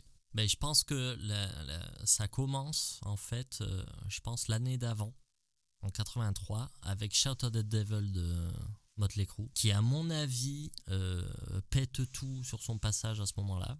Et donc, je pense que du coup, 84, c'est les retombées de, ce truc-là. Et, euh, du coup, euh, les, groupes s'accumulent et, commencent à sortir tous leurs premiers disques. Et après, voilà, c'est pour, pour ça que tout à l'heure, je parlais de point de bascule. Parce que là aussi, tu vois, hein, 84, hop, ça s'installe doucement. Et à partir de 85-86, là, on est vraiment, on y est tout droit quoi. C'est le hard US, c'est jusqu'à l'overdose quoi. C'est il sort des trucs euh, tous les tous les quatre matins, MTV à fond la caisse. euh, Donc création de MTV, j'avais regardé, c'est 82, 82, je crois. ouais. Donc voilà, donc euh, tout ça tout ça se recoupe en fait. hein. L'image prend une importance très forte, hein, avec on a besoin de probablement d'avoir des groupes qui ressemblent un peu à quelque chose, qui font vendre aussi visuellement quoi. Donc euh, tu vois, on dit, on parlait tout à l'heure des, des- de ce qui fait aussi qu'un groupe marche pas. Des fois, t'as des types qui sont juste moches. hein. Franchement, je te parlais, tu vois, de, la scène belge, des, j'ai des, euh, des trucs, des groupes hollandais et tout. Tu vois les mecs, tu leur dis, mais putain, mec, t'aurais pu faire un effort, franchement. Je te jure, t'es moche. Des gars avec des coupes au bol, des espèces d'accoutrements de catcheurs et tout. Tu te dis, non, mais non. C'est très vrai, euh, j'avais lu, alors je sais plus le groupe en question, mais j'avais lu un article euh, qui parlait d'un groupe américain fin des années 80, euh, type euh, voilà, type euh, Guns, euh, ce genre de truc, qui était vraiment très bon, qui avait signé euh, sur un énorme label, qui s'était fait produire par Bob Rock, premier album et tout, mais vraiment le truc de fou. Mais qu'en fait, MTV avait refusé de mettre le clip en rotation parce qu'il trouvait que le chanteur était moche. Voilà, tu- ça va jusque là. Et du coup, ben, fin de carrière, quoi, limite, quoi. Tu vois, les mecs sont complètement euh, retombés dans l'anonymat plus total, alors que ça avait tout pour tout péter. hein. En fait, ils avaient, enfin voilà, ils avaient le label, ils avaient le prod, ils, enfin, ils avaient tout ce qu'il fallait. Et en fait, ben non, non, non, il suffit, il suffit que euh, l'image, en fait, ça plaise pas, en fait, au, au ponte du, de, de, ben, l'imagerie euh, euh, mainstream. eh ben, pff, tu- ton groupe, il percera jamais, même si t'es le meilleur. Bah, quand tu regardes, ça corrobore un peu ce que, ce que faisait Kiss euh, dans les années 70, tu vois, c'est pas nouveau, où, ils ont, où les membres du groupe ont été quand même choisis pour des euh, critères qui sont pas juste euh, musicaux.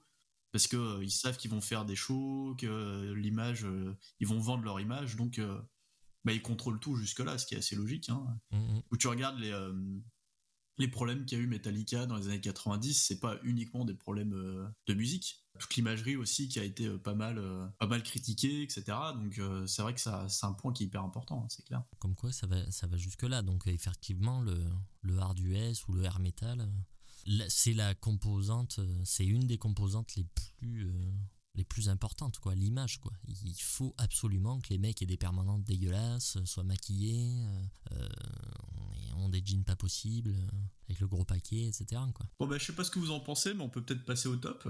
Ah, ben, écoute, euh, volontiers. Comment on fait? On, on donne chacun son dixième et puis on en discute, ça me paraît bien. Alors on a, on a tous décidé de le cacher. Il y a des, euh, des invités qui, qui préfèrent le donner. Moi je le donne pas systématiquement et là on, je sais même pas si on s'est posé la question, mais on l'a tous Si, fait. si. euh, Ouais, ouais, on a dit qu'on le cachait, ouais. Ok, parfait. C'est plus rigolo, moi, je trouve. Ouais, mais alors ça me demande plus de préparation. Parce que si j'écoute que ce que vous avez sélectionné, ça me fait moins de boulot, tu vois. Ah Tiens Bah, Comme ça, t'as écouté plein de trucs. Je je pense que euh, en éliminant la moitié déjà, j'avais à peu près ce que vous avez, sauf exception. On va voir. Oui, quand même. Je commence? Ouais, vas-y, ouais. Ok. Avec ton numéro 10 Allez, alors mon numéro 10, je sors direct la botte secrète. C'est euh, Target, l'album de Marino, groupe euh, japonais. Alors j'aurais pu mettre le Loudness ou le Wow Wow, qui est l'ancien Bow Wow.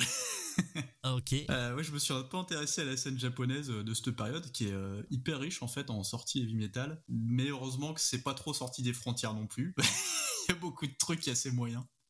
Il y Enfin, avait c'est pas, pas à plus- l'époque, en fait- euh, genre Earth, Earthshaker, c'est pas sorti en 84 Ils en ont pas un qui est sorti euh, Si, ouais, c'est bien possible. Il y en a, à mon avis, ils avaient déjà commencé depuis un moment. euh. Si, si, il y a pas mal de groupes. euh, Shoya, ça a dû commencer par là aussi. Enfin, il y a, il y a pas mal de choses en fait dans les, dans les années 80 qui suivent de, de très près les sorties anglaises. On n'a C'est pas, parlé de Loudness d'ailleurs. Ils ont sorti un album Ouais, ouais, c'est 84? ça, ouais. C'est Loudness, ils ont sorti un album à ce moment-là. Bah, c'est Desillusion en plus, je crois, un album qui est assez réputé. Mais euh, moi, j'accroche pas à Loudness, donc. euh. Et par contre, Marino, euh, carrément. Bon, je vais pas survendre le truc, hein, ça reste dans la moyenne euh, générale de ce qui se fait dans le heavy partout dans le monde, mais c'est très correct. Alors, c'est un, un son hyper, hyper sauvage, limite brouillon des fois, enfin des grosses saturations et une production qui est pas, qui suit pas trop la route du coup. Mais c'est hyper, hyper énergique. Le chant, contrairement à pas mal de japonais, il va pas chercher justement le- les aigus à la Dickinson, etc. On est plus sur un chant assez éraillé et sur des refrains, euh, voilà, des trucs qui se répètent assez fédérateurs. Quelques thèmes de guitare euh, qui, reviennent et qui euh, donnent la pêche, et surtout des solos assez sauvages. Et ça sort pas mal de la prod japonaise générale en heavy metal, enfin en tout cas ce que j'ai pu écouter, puis j'ai un peu écumé le truc. Donc voilà, c'est ma petite pépite, c'est ça, c'est Target de Marino. Et celui-là, je suis sûr que vous l'avez pas écouté. Ah bah ouais, c'est clair, hein, putain. Ah, et puis tu parlais des, des bouses à, 200 balles, euh, là on est dedans. Hein, c'est... Il faut payer le, transport au Japon, donc la douane c'est pas donné. Ah ouais, parce que du coup là je regardais en même temps euh, sur, euh, sur Discogs, du coup, si je pouvais me le commander. Et, c'est, c'est pas cher, par contre, ouais, tu te manges des frais de port, c'est n'importe quoi. Par contre, ouais, ouais, alors oui, j'entends, il y a que du vinyle à vendre, par contre. C'est ça. Il y a pas de. Ouais, le CD, tu dois galérer à le trouver euh, vraiment, vraiment, je pense. Exactement. Et moi, comme je suis sans vinyle, du coup, le disque, le CD, c'est l'enfer. Ah ouais, parce que le vinyle est vraiment pas cher, mais, euh, mais par contre, ouais, tu te manges 8 euh, euros de vinyle et 35 euros de frais de port. C'est les tarots, hein. C'est con. Hors douane. Bah, allez, Wax. Alors, moi, mon numéro 10, ce sera Battle Cry de Omen, que j'ai réécouté il y a pas longtemps. c'est vraiment un album que je conseille alors tout le monde gueule en disant la pochette est moche, etc. Moi, je c'est vraiment tout ce que j'adore dans une pochette. Euh, alors c'est un peu dessiné au crayon, c'est dégueulasse, mais c'est un peu le trip euh, héroïque fantasy, un peu un peu sombre quoi. Je sais que depuis le début, on dirait un scatophile qui essaye de nous convaincre qu'est-ce qu'il fait du pas sale. mais non, mais non, mais ça c'est un métier aussi, tu vois. Tu, prépares les gens à un truc, euh, voilà. Et en fait, après, ils vont écouter, ils vont dire, mais comme c'est bon, quoi. Tu vois? Non, mais non, mais il y a plein de gens, tu vois. Enfin, la, pochette, de, la pochette de Attacker, par exemple, est vraiment dégueulasse. mais la, la, pochette Domaine, moi, je suis pas d'accord. Je, suis d'accord qu'il y a un charme. Euh, je dirais pas qu'elle est belle, mais il y a un charme qui peut. Il y a un truc quoi. C'est immonde, tu vois. C'est pas, c'est pas horrible. C'est ça, ça pique ta curiosité, tu vois. Mais oui, oui, on dirait un peu nos dessins animés de quand on était gosse et tout. Moi, je, je, j'aime bien. Et surtout, euh, c'est pas un album sur lequel on tombe euh, comme ça immédiatement quoi. Il y a peu de chances de tomber dessus si, si vous fouillez pas. Euh, et je trouve que le son est vraiment extrêmement représentatif de la vague de la troisième division américaine en fait de l'époque. De tous les gens qui avaient pas de budget en fait de toutes les prods tout ce qui sortait chez Metal Blade au début quand ils avaient pas d'argent voilà ça sonne ça sonne comme ça. Donc et, l'album l'album est bien. Il chante un peu n'importe comment mais ça, a son charme aussi. Ah, c'est pas le pire de, ce qui se fait en Détroit américain, euh, c'est clair. Franchement, non, non, pas du tout. Et puis ils ont eu un, semblant de carrière quand même, ils ont sorti plusieurs albums. Parce qu'il y a aussi ouais, ils ont sorti d'autres albums. Un, puis fini quoi. Eux, ils ont eu une, petite carrière aux États-Unis notamment, ils tournaient un petit peu quoi. Ouais, parce qu'après ils ont sorti euh, peut-être euh, plus solide que ce qu'on entend sur album aussi. Peut-être, ouais, peut-être, je sais pas. Je crois pas qu'ils aient sorti de live par contre. Ça me dit rien comme ça. Après, Omen, ouais, faut, comme tu dis, faut quand même y aller pour tomber dessus. Et je sais pas euh, dans quelle mesure ça a été ressorti. Euh, je sais pas si ça a trop été réédité ça. Ça, m'étonnerait pas que si c'est pas déjà fait, soit dans les cartons parce que tous ces groupes-là, euh, les Mania Rod, les Kiriton Gold, etc. Il y a eu un, revival. Et pourquoi pas Omen, tu vois Je veux dire, c'est pas beaucoup moins bien que ces deux groupes-là. Hein. Bon, à moi. Alors bon, moi, je, comme je disais tout à l'heure, j'ai galéré quand même à trouver, à faire un top 10 en fait. Parce que selon moi, un top, euh, bah, c'est vraiment des albums que tu kiffes euh, à fond. Mais j'en ai pas trouvé 10 que je kiffais assez. Du coup, j'ai fait une, petite entourloupe, ouais, une petite pirouette. Moi, en 10, j'ai mis Morbid Tales de Celtic Frost. Pas parce que je suis un fan absolu de cet album, bien que, bien que j'aime bien, hein, c'est pas. Mais euh, pour l'aspect historique, en fait. Pour l'aspect historique, pour, pour son côté fondateur, justement. On, parlait, on en parlait tout à l'heure. Hein. Il y a vraiment une rupture, quoi, avec le trash en termes d'approche, en termes de son. Euh. J'aurais pu, j'aurais pu mettre euh, le Bathory aussi à la place, mais, euh, mais je préfère quand même Celtic Frost. Quoi. Ouais, pas, bon choix. Enfin, du coup, inattendu. bah oui, oui. J'ai tous les droits, c'est mon top à moi. Rien qu'à moi. je rappelle, c'est des tops subjectifs, hein, donc on fait ce qu'on veut. Exactement. enfin, un top est toujours subjectif de toute façon, hein, dans l'absolu.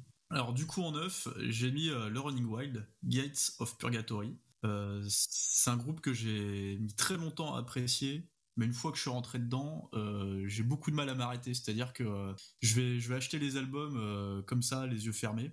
Alors je sais qu'il faut pas faire ça, hein. c'est pas trop dans mon, habitude en plus. Je trouve qu'ils se débrouillent toujours pour avoir suffisamment de bons morceaux sur, sur les albums, en tout cas jusqu'à un certain point. Moi je m'arrête à Blazon Stone à peu près. Euh, même si les albums d'après. Ah oui, oui, oui, d'accord. Tu l'as joué safe. Tu t'es pas fait les trucs avec les boîtes à rythme et tout, quoi. J'ai tenté. Ah. Euh, avant d'acheter. Moi, le heavy metal 90, j'écoute toujours avant de, mettre mon billet parce que je, sais où ça va, tu vois. À côté, Omen, c'est tous les jours, tu vois. J'en achète par paquet de 12, hein, si tu veux. mais Running Wild a sorti des, des albums magnifiques dans les années 90. Alors magnifique, je sais pas, mais c'est pas les pires. non, ce qui est pas bon, c'est à partir de la toute fin des années 90, début 2000. Ouais, ouais Pile of Skull, ça passe encore, tu vois, mais je... Ouais, ouais, ouais. Si, il est original au moins, C'est ça aussi, non? C'est dans ce coin-là, Black je crois. Juste, juste avant, ouais. Mm. Ou Mascarade, Mascarade c'est 95, il me semble. Ça, ça va encore, mais c'est pas. Euh, je, suis moins friand que euh, jusqu'à Blazon Stone. Euh. Mais voilà, de 85 jusqu'à 91, ça fait quand même quelques albums. Où, ouais, je suis. Une fois que je me suis mis dedans j'ai adoré. Pour ceux qui connaissent pas, c'est euh, l'ancêtre du pirate metal mais qui n'a jamais été égalé en fait hein, euh, parce que ça prend l'imagerie mais ça joue pas forcément qu'avec le délire euh, grog accordéon et je sais pas quelle autre connerie. On reste dans du speed du heavy speed assez costaud et, avec des, des mélodies assez enfin que tu retiens assez bien. Il y a toujours des petites idées. En fait c'est pas des super musiciens mais c'est des bons artisans qui savent toujours quoi mettre pour que te retenir dans un morceau. En fait. Ouais, c'est vrai. S'il y a des il y a des super riffs, euh, c'est touchant. Pareil, il chante pas bien. Il a, il a quand même un truc quoi dans le dans la manière de chanter. C'est accrocheur quoi. Les refrains sont accrocheurs. Bah, surtout, surtout à cette époque-là, les, débuts, euh, oui, il chante très mal. Mais par contre, il y a eu une période où ça va quand même. Euh, Death or Glory et tout, enfin ça va, il chante, il chante plutôt bien quand même. Ah bah c'est mon album préféré, Death or Glory, ah bah, c'est clairement le meilleur. Et c'est vrai que ça chante relativement bien dessus. Il y a un petit côté, euh, enfin je dis bien relativement, hein. bah, justement le côté pirate, il est peut-être un peu sur la voix. Tu vois le, côté un peu, euh, je vais te suriner dans, au fond du Noël un peu sombre. ouais. On y est quoi. Enfin là du coup c'est dans, la cale Il y a un truc de... ouais dans la cale. Non mais il y a un truc de Loubar en fait. Il y a vraiment un truc de Loubar. C'est ça d'ailleurs. Euh, tu vois dans dans euh, alors aucun rapport du coup, mais euh, dans la Nobum en fait, t'as as vraiment c'est ça. Tu vois t'as les débuts de la Nobum pour moi il y a quand même un fil conducteur un petit peu. C'est le côté le côté Loubar quoi. Tu vois tu prends tu prends les mecs de Savage, les mecs de Tank qui font peur quoi. Tu vois tu vraiment quoi. Les mecs de Venom ils font peur. tandis qu'effectivement après quand tu traverses l'Atlantique, je, je, je, pense que ça, ça se perd un peu, quoi. Et même pour en revenir sur l'album, en fait, tout se, tout devient plus, euh, plus poli.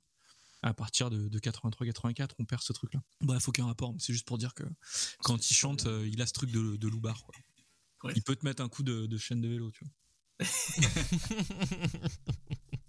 Alors, numéro 9. Numéro 9, ce sera Armored Saint, March of the Saint, premier album, euh, très bon album avec euh, donc là pareil d'ailleurs euh, j'en ai pas parlé tout à l'heure mais euh, cet album a aussi un son très américain en fait. C'est rigolo hein, mais c'est vraiment très très américain avec cette production. Alors je pense que c'est sorti chez Metal Blade aussi initialement ce truc. Alors avec une particularité hein, dans Armored Saint non, Ground Zero Records.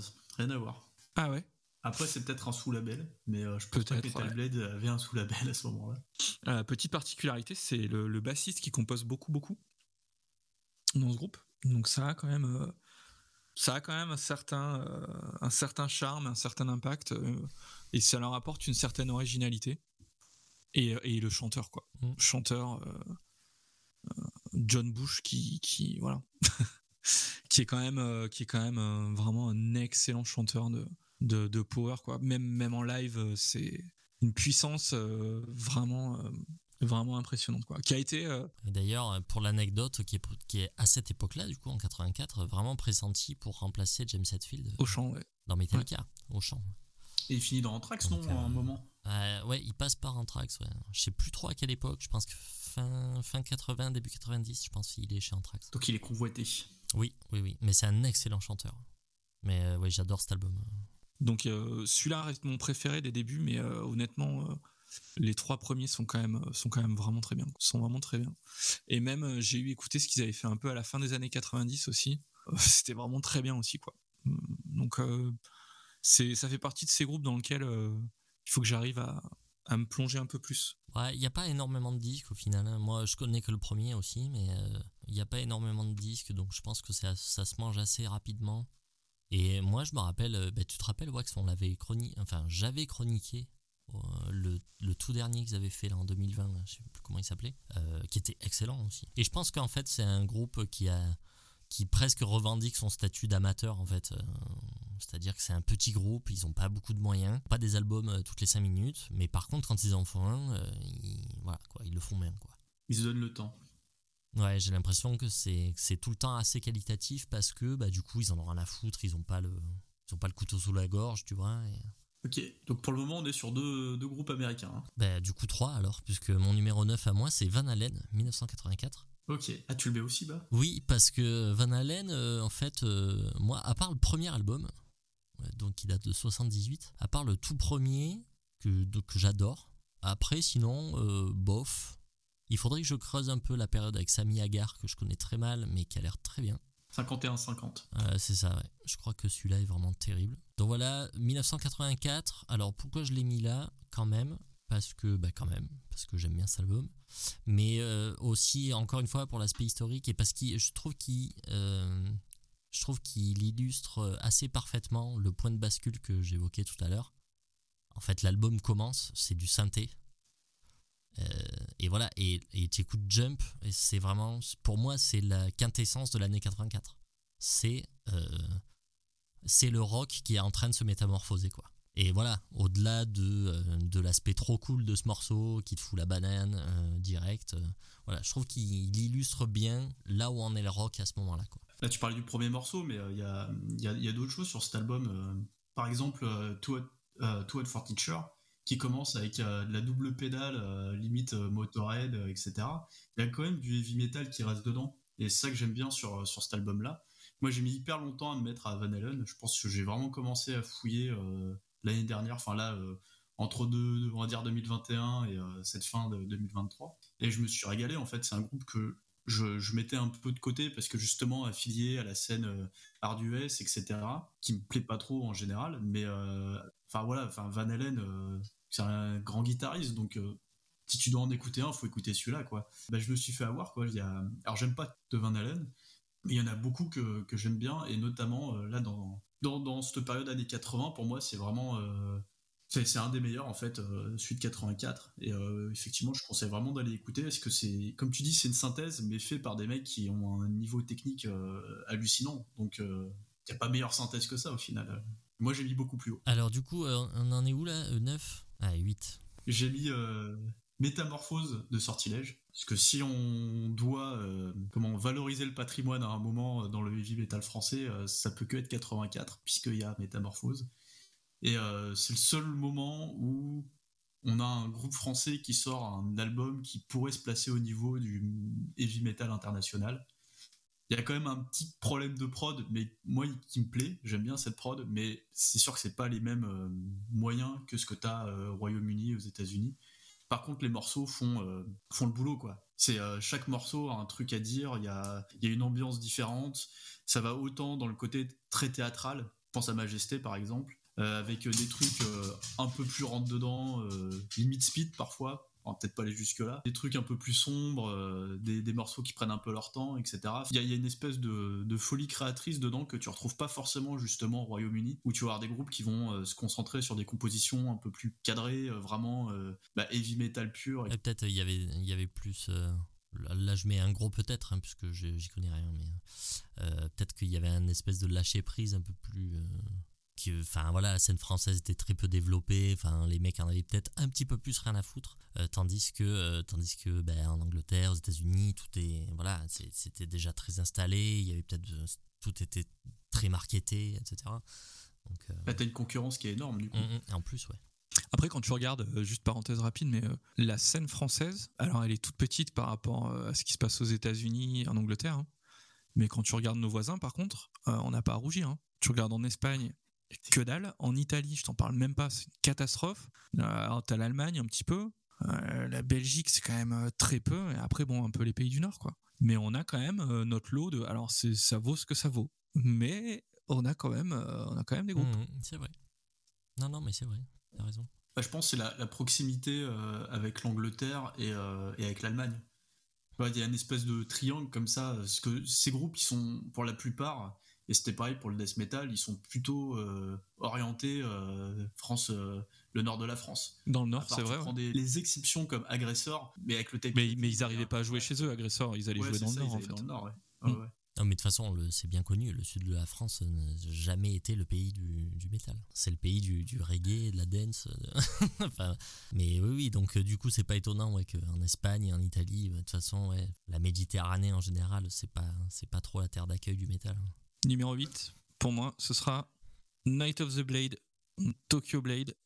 Enfin des Anglais. Euh, des Anglais, pour changer. Euh, Tokyo Blade, euh, c'est vraiment un groupe que je trouve extrêmement qualitatif. Pour moi, c'est vraiment le, le haut du panier de, de la album en fait. C'est vraiment, je trouve qu'il y a une, vraiment des chansons extrêmement accrocheuses, qu'il y a peu de déchets sur les albums.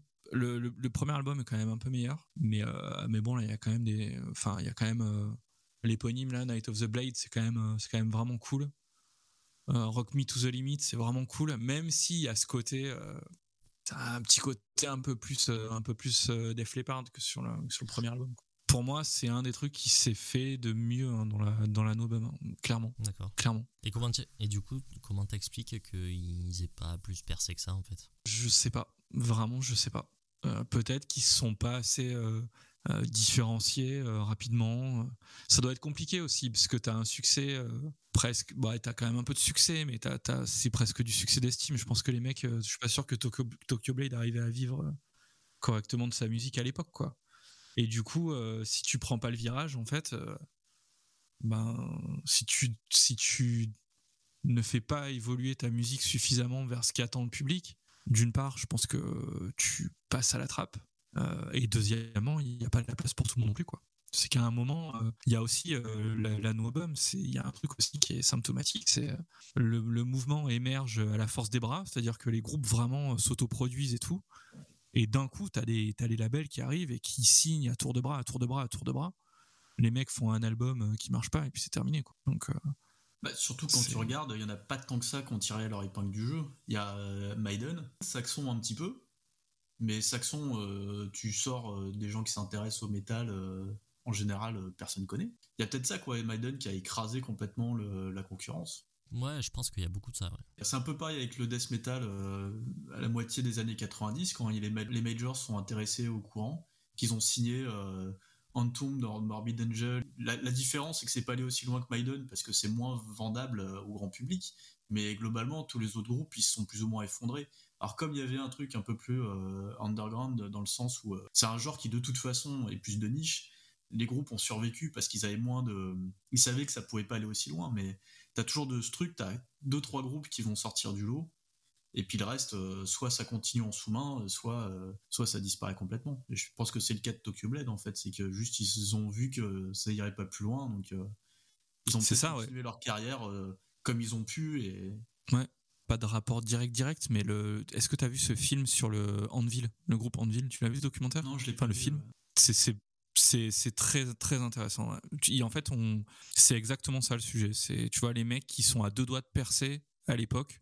C'est en plus c'est hyper précurseur et tout quoi. En 80 80, tu vois, ils font déjà presque ce que ce que fait Metallica en 83 quoi, tu vois. Et en fait, ils, ils manquent de peau, euh, mauvais timing et tout et ça et ça marche pas quoi. Et les mecs en fait depuis euh, bah ils te racontent en fait toute leur vie, leur carrière en fait euh, avec un succès d'estime quoi tu vois c'est il y a que ça il y a plus que ça en fait voilà c'est ça Alors que et avec euh, hein, ils sont ont- confrontés tout le temps au truc de je vais on va arrêter on n'en peut plus et tout c'est Mais ils ont jamais arrêté, il me semble, justement. Non. Et ils ont toujours sorti des albums. Alors, euh, moi, j'ai essayé de m'y mettre à Anvil, mais euh, il n'y a pas un album qui m'a marqué ou un truc euh, qui m'a fait rester, quoi. Mais, mais ils en ont sorti un paquet. Hein. C'est, euh, je pense qu'en Amérique du Nord, ça doit fonctionner un minimum.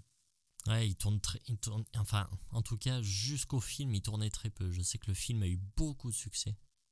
Et du coup, après, grâce au film, ils ont pu tourner beaucoup plus. Mais d'ailleurs, dans le film, on voit, euh, ils vont faire une tournée en Europe et c'est une catastrophe en fait. Ils jouent dans des rades, euh, ils, ils se font pas payer, ils se font enculer. Enfin, tu vois les, les guitaristes chanteurs là, euh, euh, Lips là, qui s'engrainent avec le avec le, le promoteur du concert, euh, qui dit je vais je vais taper et tout machin. Mais c'est vraiment ça va loin quoi.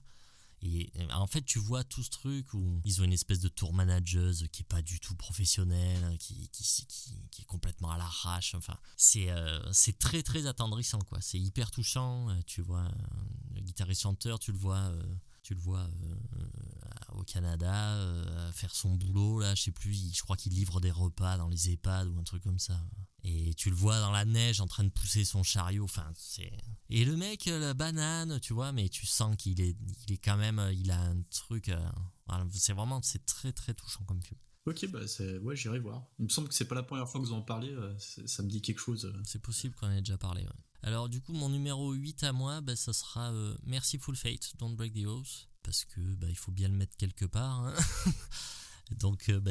Alors, est-ce que c'est comme pour Celtic Frost, tu le mets là pour l'histoire là, ou t'as vraiment là, là, vraiment, c'est un album que j'aime, mais je le connais pas encore trop bien, assez bien, quoi mais quand même euh, j'adore euh, de toute façon j'adore Merciful Fate la manière de, composer euh, l'ambiance qu'il y a avec cette voix enfin j'ai toujours aimé ça après je peux pas le mettre plus haut parce que selon moi il y a, voilà il y a des albums qui sont plus hauts que ça mais puis bon oui comme on disait tout à l'heure il y a aussi un aspect fondateur et puis c'est comme c'est quand même vraiment unique quoi c'est quand même vraiment unique que ce soit dans la manière de composer la manière de chanter tout est vraiment hyper personnel. La pochette. C'est vrai que j'en ai pas parlé pour Tokyo Blade, mais euh, tu vois ça dans un bac, euh, la pochette, elle donne envie. Hein. Ouais, c'est vrai. C'est pour ça aussi que, enfin, je pense que l'album a relativement marché grâce à ça, mais peut-être qu'il n'y a qu'une autre pochette, c'était complètement mort. Hein. L'aspect visuel dans le métal euh, a toujours été important, hein, de toute manière à des niveaux différents, mais euh, que ce soit le look des musiciens ou les pochettes, mais il y a un truc visuel qui, est, hyper important. Hein. Dire, Maiden, euh, c'était les premiers à faire des pochettes euh, de ouf, quoi. Franchement, on est en droit de se poser la question, Maiden sans les pochettes, est-ce que ça aurait eu le même succès? Franchement, je suis pas sûr du tout. Mais on peut pas refaire le monde, hein, mais, mais c'est vrai que l'aspect visuel est hyper, hyper important. Donc, ben voilà, merci Full Fate en est un des chantres et du coup, ça, voilà, comme on disait tout à l'heure, ça a beaucoup influencé le black metal, hein, le, maquillage de, de King Diamond. Euh, voilà, ça, ça, a été un des premiers à faire ça. Alors, je suis sûr que Wax l'a mis quelque part. non, oui, je pense que Wax l'a mis très très haut. Tu veux en parler maintenant ou on regarde pour tout à l'heure? On peut en parler. Écoute, euh, je suis extrêmement fan de Merciful Fate. Pour moi, cet album est quand même surcoté. Alors déjà, je préfère le premier. Je trouve que je trouve que Melissa est meilleur que celui-ci que ce soit sur le son, dans les compos. Il, me touche beaucoup plus. Il me touche beaucoup plus. Après, je comprends euh, au niveau du, timing, de la pochette. C'est voilà, l'album qui est au bon endroit au bon moment et qui en plus est loin d'être dégueu. Hein. C'est un bon album. Faut pas, je l'ai mis, mis très haut dans mon top.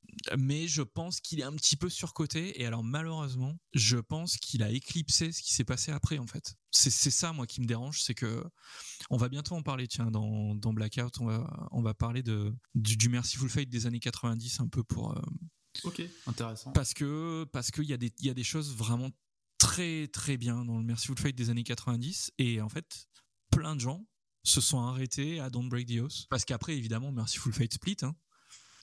King Diamond va faire King Diamond. Et Merciful Fate revient après avec euh, In the Shadows en 93, quelque chose comme ça.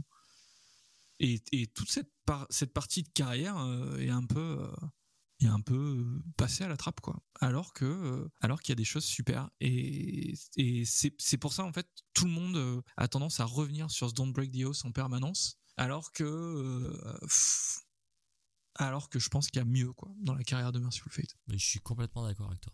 Je suis complètement d'accord avec toi vu que là on est en train de s'y pencher là sur les albums des années 90. Euh, effectivement, euh, c'est vraiment dommage que, que cette partie de la carrière soit éclipsée. Mais c'est vrai que voilà, euh, Melissa et Don't Break the sont, sont des albums cultes en fait, qui, voilà, qui, qui, sont un peu fondateurs et tout, et donc du coup, bah, forcément, ils sont restés dans l'histoire, tandis que ceux des années 90, bon bah, ils sont fondateurs de rien du tout, donc euh, du coup tout le monde s'en branle. Mais, mais c'est vrai que c'est très dommage. C'est vrai que c'est très dommage parce que je, je trouve que les 5 disques qu'ils ont sortis dans les années 90 ont tous vraiment quelque chose de vraiment vraiment très intéressant. Moi j'aime vraiment beaucoup quoi. Alors c'est bête parce que j'ai plein de questions mais je vais pas vous les poser pour pas empiéter sur votre épisode que j'écouterai du coup. ça m'intrigue parce qu'en plus moi je suis pas du tout fan de, King Diamond en général. Mais peut-être que ça va me pousser à aller écouter ce qu'ils ont fait dans les années 90 et me plaire. J'avais juste en tête que peut-être que euh, c'était plus le moment pour faire de la musique à la Merciful Fate. Euh, dans les années 90 Eh ben justement, euh, contre toute attente, en fait, euh, les mecs euh, continuent en fait à faire ça. Ils le font hyper bien. Et jamais ils vont essayer de faire ce qu'ont fait tous les autres dans les années 90, quoi, de, de, de, de, de rockiser ou d'édulcorer ou je ne sais quoi. Mais ils vendent, Ils euh, vendent 200 disques, hein, par contre. Ok. C'est Ah oui, voilà, oui, c'est- c'est Oui, oui, c'est c'est hyper confidentiel. c'est très confidentiel. hein. Mais ils en ont rien à battre. Et, et du coup, c'est génial. Et du coup, c'est génial. Mais ouais, après, j'ai d'autres idées qui me viennent du coup, mais je vais pas le, je vais pas avancer là-dessus parce que c'est un sujet qui est hyper intéressant, mais je, voudrais pas vous prendre des infos, ce serait dommage. Du coup, tu l'as tu l'as mis dans ton top, toi aussi, celui-là? Non, non, non, bah je suis pas, j'aime pas euh, ce que fait King. Diamond de manière générale. Après, enfin, il y a des, je parle pas de qualité, de qualité là, je parle vraiment de- d'affect. C'est une musique qui me touche pas du tout, donc euh, sauf le- dans King Diamond, le- les guitaristes que je trouve vraiment excellents. Sinon, pour le reste, c'est- moins mon truc. Après, c'est vrai que je comprends qu'ils soient dans des tops. Je peux difficilement aller contre le, le sens de l'histoire. Alors moi, en 7, j'ai mis le Maiden Power Slave. Alors pourquoi aussi bas? Je, je suis pas un gros fan de Maiden. C'est un des premiers groupes que j'ai écouté, enfin pas tant que ça en fait, j'ai écouté assez tard, je dirais 4-5 ans après m'être mis au métal. Écouté Maiden parce que le heavy, euh, c'était vraiment pas à la mode, à part Maiden qui enfin, marche toujours un peu tout le temps. Et j'avais commencé avec euh, New World. Et donc moi, mon Maiden préféré, c'est euh, New World et euh, A Matter of Life and Death. Alors ensuite, je suis allé à Reculons, je suis allé écouter les classiques, etc. Et, et bah, du coup, j'en ai une bonne partie en physique, donc c'est que j'en ai dans la plupart de mes tops. Mais pour moi, c'est pas un groupe, euh, c'est pas tellement un, un groupe de l'adolescence, ce que j'écoutais, mais au milieu d'autres choses. Tu vois, c'est vraiment un truc, euh, c'est bien. C'est, c'est... Je vais reprendre le- l'expression de Monsieur, de Monsieur Rem, c'est comme les frites et le chocolat, quoi. Tu vois, c'est, je peux en manger, c'est bon, tout le monde aime à peu près ça, mais euh, Mm. c'est pas mon, c'est pas mon plat préféré, tu vois. C'est, Ok, je capte. c'est là, c'est bon, mais sans plus quoi. Et après Power Slave, bah, parce que euh, c'est le meilleur euh, Maiden euh, à mettre en balance avec avec Oka en fait. Pour moi, c'est le meilleur Maiden. Il n'y a pas de question de la période 80. Sinon, je préfère Brave New World et Matter of Life and Death. Alors vous, je sais qu'il est plus haut, c'est sûr. Oui, oui, oui. Non, mais c'est la perfection, Power Slave. Pour moi, la Maiden montre euh, tout ce qu'il a de meilleur. Quoi. Dans le style, ouais, c'est sûr. ouais. Enfin, c'est la fulgurance. C'est, c'est, parfait. C'est parfait. Euh, il est très très haut dans mon top, évidemment. Ouais, donc, euh, moi, cet album, c'est un des premiers Maiden que j'ai découvert. Je me rappelle, je l'avais acheté en cassette. Et je l'écoute encore aujourd'hui avec, euh, en étant toujours autant halluciné de le- à quel point c'est bien, quoi. À quel point ça joue bien. euh. Putain, je, je- je suis en train de me les refaire dans ma tête, en fait, quoi. tu sais. Parce que du coup, je ne je l'ai pas réécouté quand même pour, le, pour l'émission. Ouais, je pense que tu le connais bien. euh. ouais, je le connais tellement par cœur. C'est pas un album que j'ai surponcé. Au moment où j'ai découvert Maiden, je suis allé chez un disquaire, j'ai choisi cet album par la pochette. Pendant très longtemps, avec Brave New World, ça, a été les deux seuls que j'avais en physique et donc que j'ai beaucoup écouté. Par rapport à toi, je pense que beaucoup c'est très relatif, tu vois. J'ai dû l'écouter euh, 50 fois euh, l'année où je l'ai acheté, quoi. Et après, c'est passé un peu euh, à la trappe. Mais même comme ça, tu vois, je, me souviens très bien des, euh, des mélodies, euh, chaque morceau, un peu euh, l'ambiance qui, qui se crée, etc. Il est, en fait, il a une identité qui est super forte. Même dans les albums de Maiden, il a vraiment une, identité à part. Ouais, ouais, c'est. euh, moi, j'ai été marqué en fait par tous les changements de tonalité qu'il peut y avoir au sein des morceaux, euh, même les morceaux les, les moins connus, quoi, tu vois. euh, euh, the Duelist, euh, Flash of the Blade, euh, ce genre de truc, Back in the Village. Moi, j'adore ces, morce- ces morceaux, quoi. Ça va à 2000 à l'heure. Et tu sens, en fait, que les mecs sont surexcités, quoi. Les idées fusent à fond la caisse. Et d'ailleurs, ils le décrivent bien hein, dans, le, dans le, leur, leur DVD qu'ils avaient fait, là, The Early Days, là. Quand ils parlent de la période Power Slave, enfin, ils écrivent, ils écrivent l'album dans un hôtel euh, sur une île anglo-normande où il fait un temps dégueulasse euh, et, où en fait ils ont l'hôtel pour eux, ils se font des billards, euh, machin, enfin c'est c'est les vacances quoi, c'est la colo quoi. Ils picolent toute la journée. Et en fait ils expliquent que ben voilà en fait ils- c'est le deuxième album de ce line-up. Et un peu plus par extension le troisième si on enlève Nico McBrain. Et, en fait ils expliquent et on le sent très bien en fait dans le disque. Ils expliquent que euh, tout est hyper naturel, les idées fusent, euh, presque ils savent plus donner de la tête quoi, tellement il y a tellement y a d'idées et ça je trouve que ça s'entend euh, énormément quoi.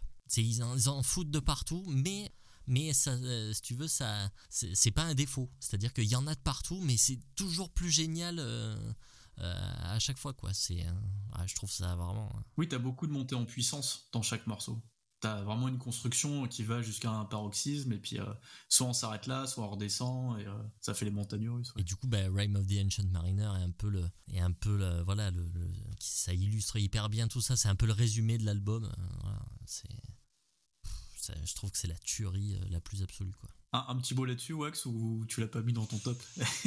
Si c'est dans mon top un petit peu plus haut que toi pas tout en haut non plus euh, c'est pour moi un des meilleurs euh, Maiden. Je mettrais quand même devant moi le, la, période euh, Somewhere in Time, Sevenson, que je trouve un petit peu meilleur. Mais, mais bon, c'est c'est extrêmement dur de, choisir de toute façon. C'est extrêmement dur. Moi, ce que je retiens de cet album, c'est que c'est assez audacieux dans le sens où t'as quand même une instrumentale et un morceau de, genre 12 ou 13 minutes. Quoi. bon, sur 8 titres, c'est quand même c'est il faut des balls quoi pour euh, pour faire ça. Et avec des titres euh, genre Power Slave, c'est quand même euh, extrêmement progressif dans le dans la construction. Donc c'est intéressant. Après moi le seul bémol que je mets par rapport à Slive, c'est que moi ça fait partie quand même de ces albums dont je me suis un petit peu lassé en fait. J'ai probablement pas autant de plaisir que lui à la réécouter, contrairement à d'autres là qui sont dans le bon sans spoiler hein, le, typiquement Ride the Lightning, c'est un album que je peux écouter en boucle sans aucun problème quoi tu vois. Alors que effectivement Power Slave j'ai un peu plus de un peu plus de mal. J'ai peut-être trop écouté probablement peut-être j'ai dû trop trop l'écouter. Mais bon ça reste euh, au-dessus de 99% de de ce qui existe dans le métal quoi euh, on était au 7 ou au 6 on était au 7 7 ouais alors au 7 moi je vous ai sorti YNT In Rock We Trust ah ah oui, bah oui, j'étais en train de chercher. Bah, tu sais quoi, j'ai trouvé mon Minstreak euh, la semaine dernière. ah, trop bien. Putain, il est trop bien, Minstreak. Et moi, j'ai acheté Black Tiger il y a 15 jours. Ah, excellent. ouais. Ça, c'est revenu à la mode, je sais pas. Mais c'est trop bien ce groupe. Euh, YNT, euh, YNT euh, groupe américain qui a commencé tôt. Hein, parce qu'ils ont commencé à la fin des années 70, je crois. 76, le premier album, il me semble. Et voilà. premier album qui doit... j'ai aussi d'ailleurs. Ah, t'as trouvé en CD, tu l'as trouvé? Ouais, ouais, ouais. Il me manque ah, juste ah, Stuck Down. Ah, ça a été réédité alors les, les tout premiers, ils ont été réédités? Bah, Je l'ai trouvé. Je l'ai trouvé où? Je l'ai trouvé sur. Mais sous le nom euh, Yesterday and Today, du coup Ouais, c'est ça. Je l'ai trouvé où? Attends, je l'ai commandé. J'étais chez qui? Chez Extreme Music. D'accord. Le, ah, label. Euh, Espagnol? Espagnol, ouais. Ah, intéressant. Ok. Euh, j'ai jamais écouté moi cette période. J'ai attaqué à euh, Earthshaker, je pense. Ouais, c'est ça, Earthshaker 80, 80. Euh, que j'aime moins. La période 70, c'est pas mal. Et elle est assez heavy metal comparée à ce qu'ils font dans les années 80, en fait ah ouais. Il y a, du heavy, hein, mais euh, on est plus sur un mélange heavy hard. Ah, intéressant, tu vois, je pensais que c'était comme euh, genre les premiers euh, Quiet Riot, là, que c'était introuvable. Bah, j'ai trouvé celui-là un peu par hasard. Hein. C'est en étant sur la, distro, je, regarde un peu ce qu'il y a et, et je tombe dessus. Je fais, bon, ça, je passerai pas à côté, hein, quitte à payer deux fois le port. ah ouais, bah ouais. donc Quiet Riot, ouais, c'est très. Celui-là est, est, quand même est quand même très c'est du c'est de la guimauve hein. c'est quand même euh, pour moi euh, c'est ouais arduous euh, presque presque glam avec des touches quand même il y a il y a quand même quelque chose de très maniéré là-dedans. Il y a quelque chose de un peu un peu putaclic quoi hein, comme diraient les comme diraient les jeunes quoi. Il y a de la formule il y a il y a tout ce qu'il faut là-dedans quoi. Mais j'ai toujours trouvé qu'il y avait plusieurs niveaux de lecture moi dans cet album. Il y a des choses extrêmement faciles très stadium rock tout ça quoi et il y a des morceaux quand même euh, plus AOR, un peu plus travaillés. Euh, comment il s'appelait ce morceau, ce live là Essaye de me rafraîchir la mémoire. Là. Aïe, aïe, aïe, aïe. Bah, je vais le retrouver en, en Après, papotence. Euh, c'est le guitariste chanteur. C'est ouais. Kitty, Kitty. Je sais. Ouais, c'est ça, ouais. Il est, il a, il, est bon, quoi. Enfin, il a un, jeu. Euh, alors, c'est pas, Van Halen, hein, mais dans ses solos et même les compos, il y a quand même des riffs. C'est solide, quoi. Ouais, ouais. Puis il a une bonne patte hein, mm.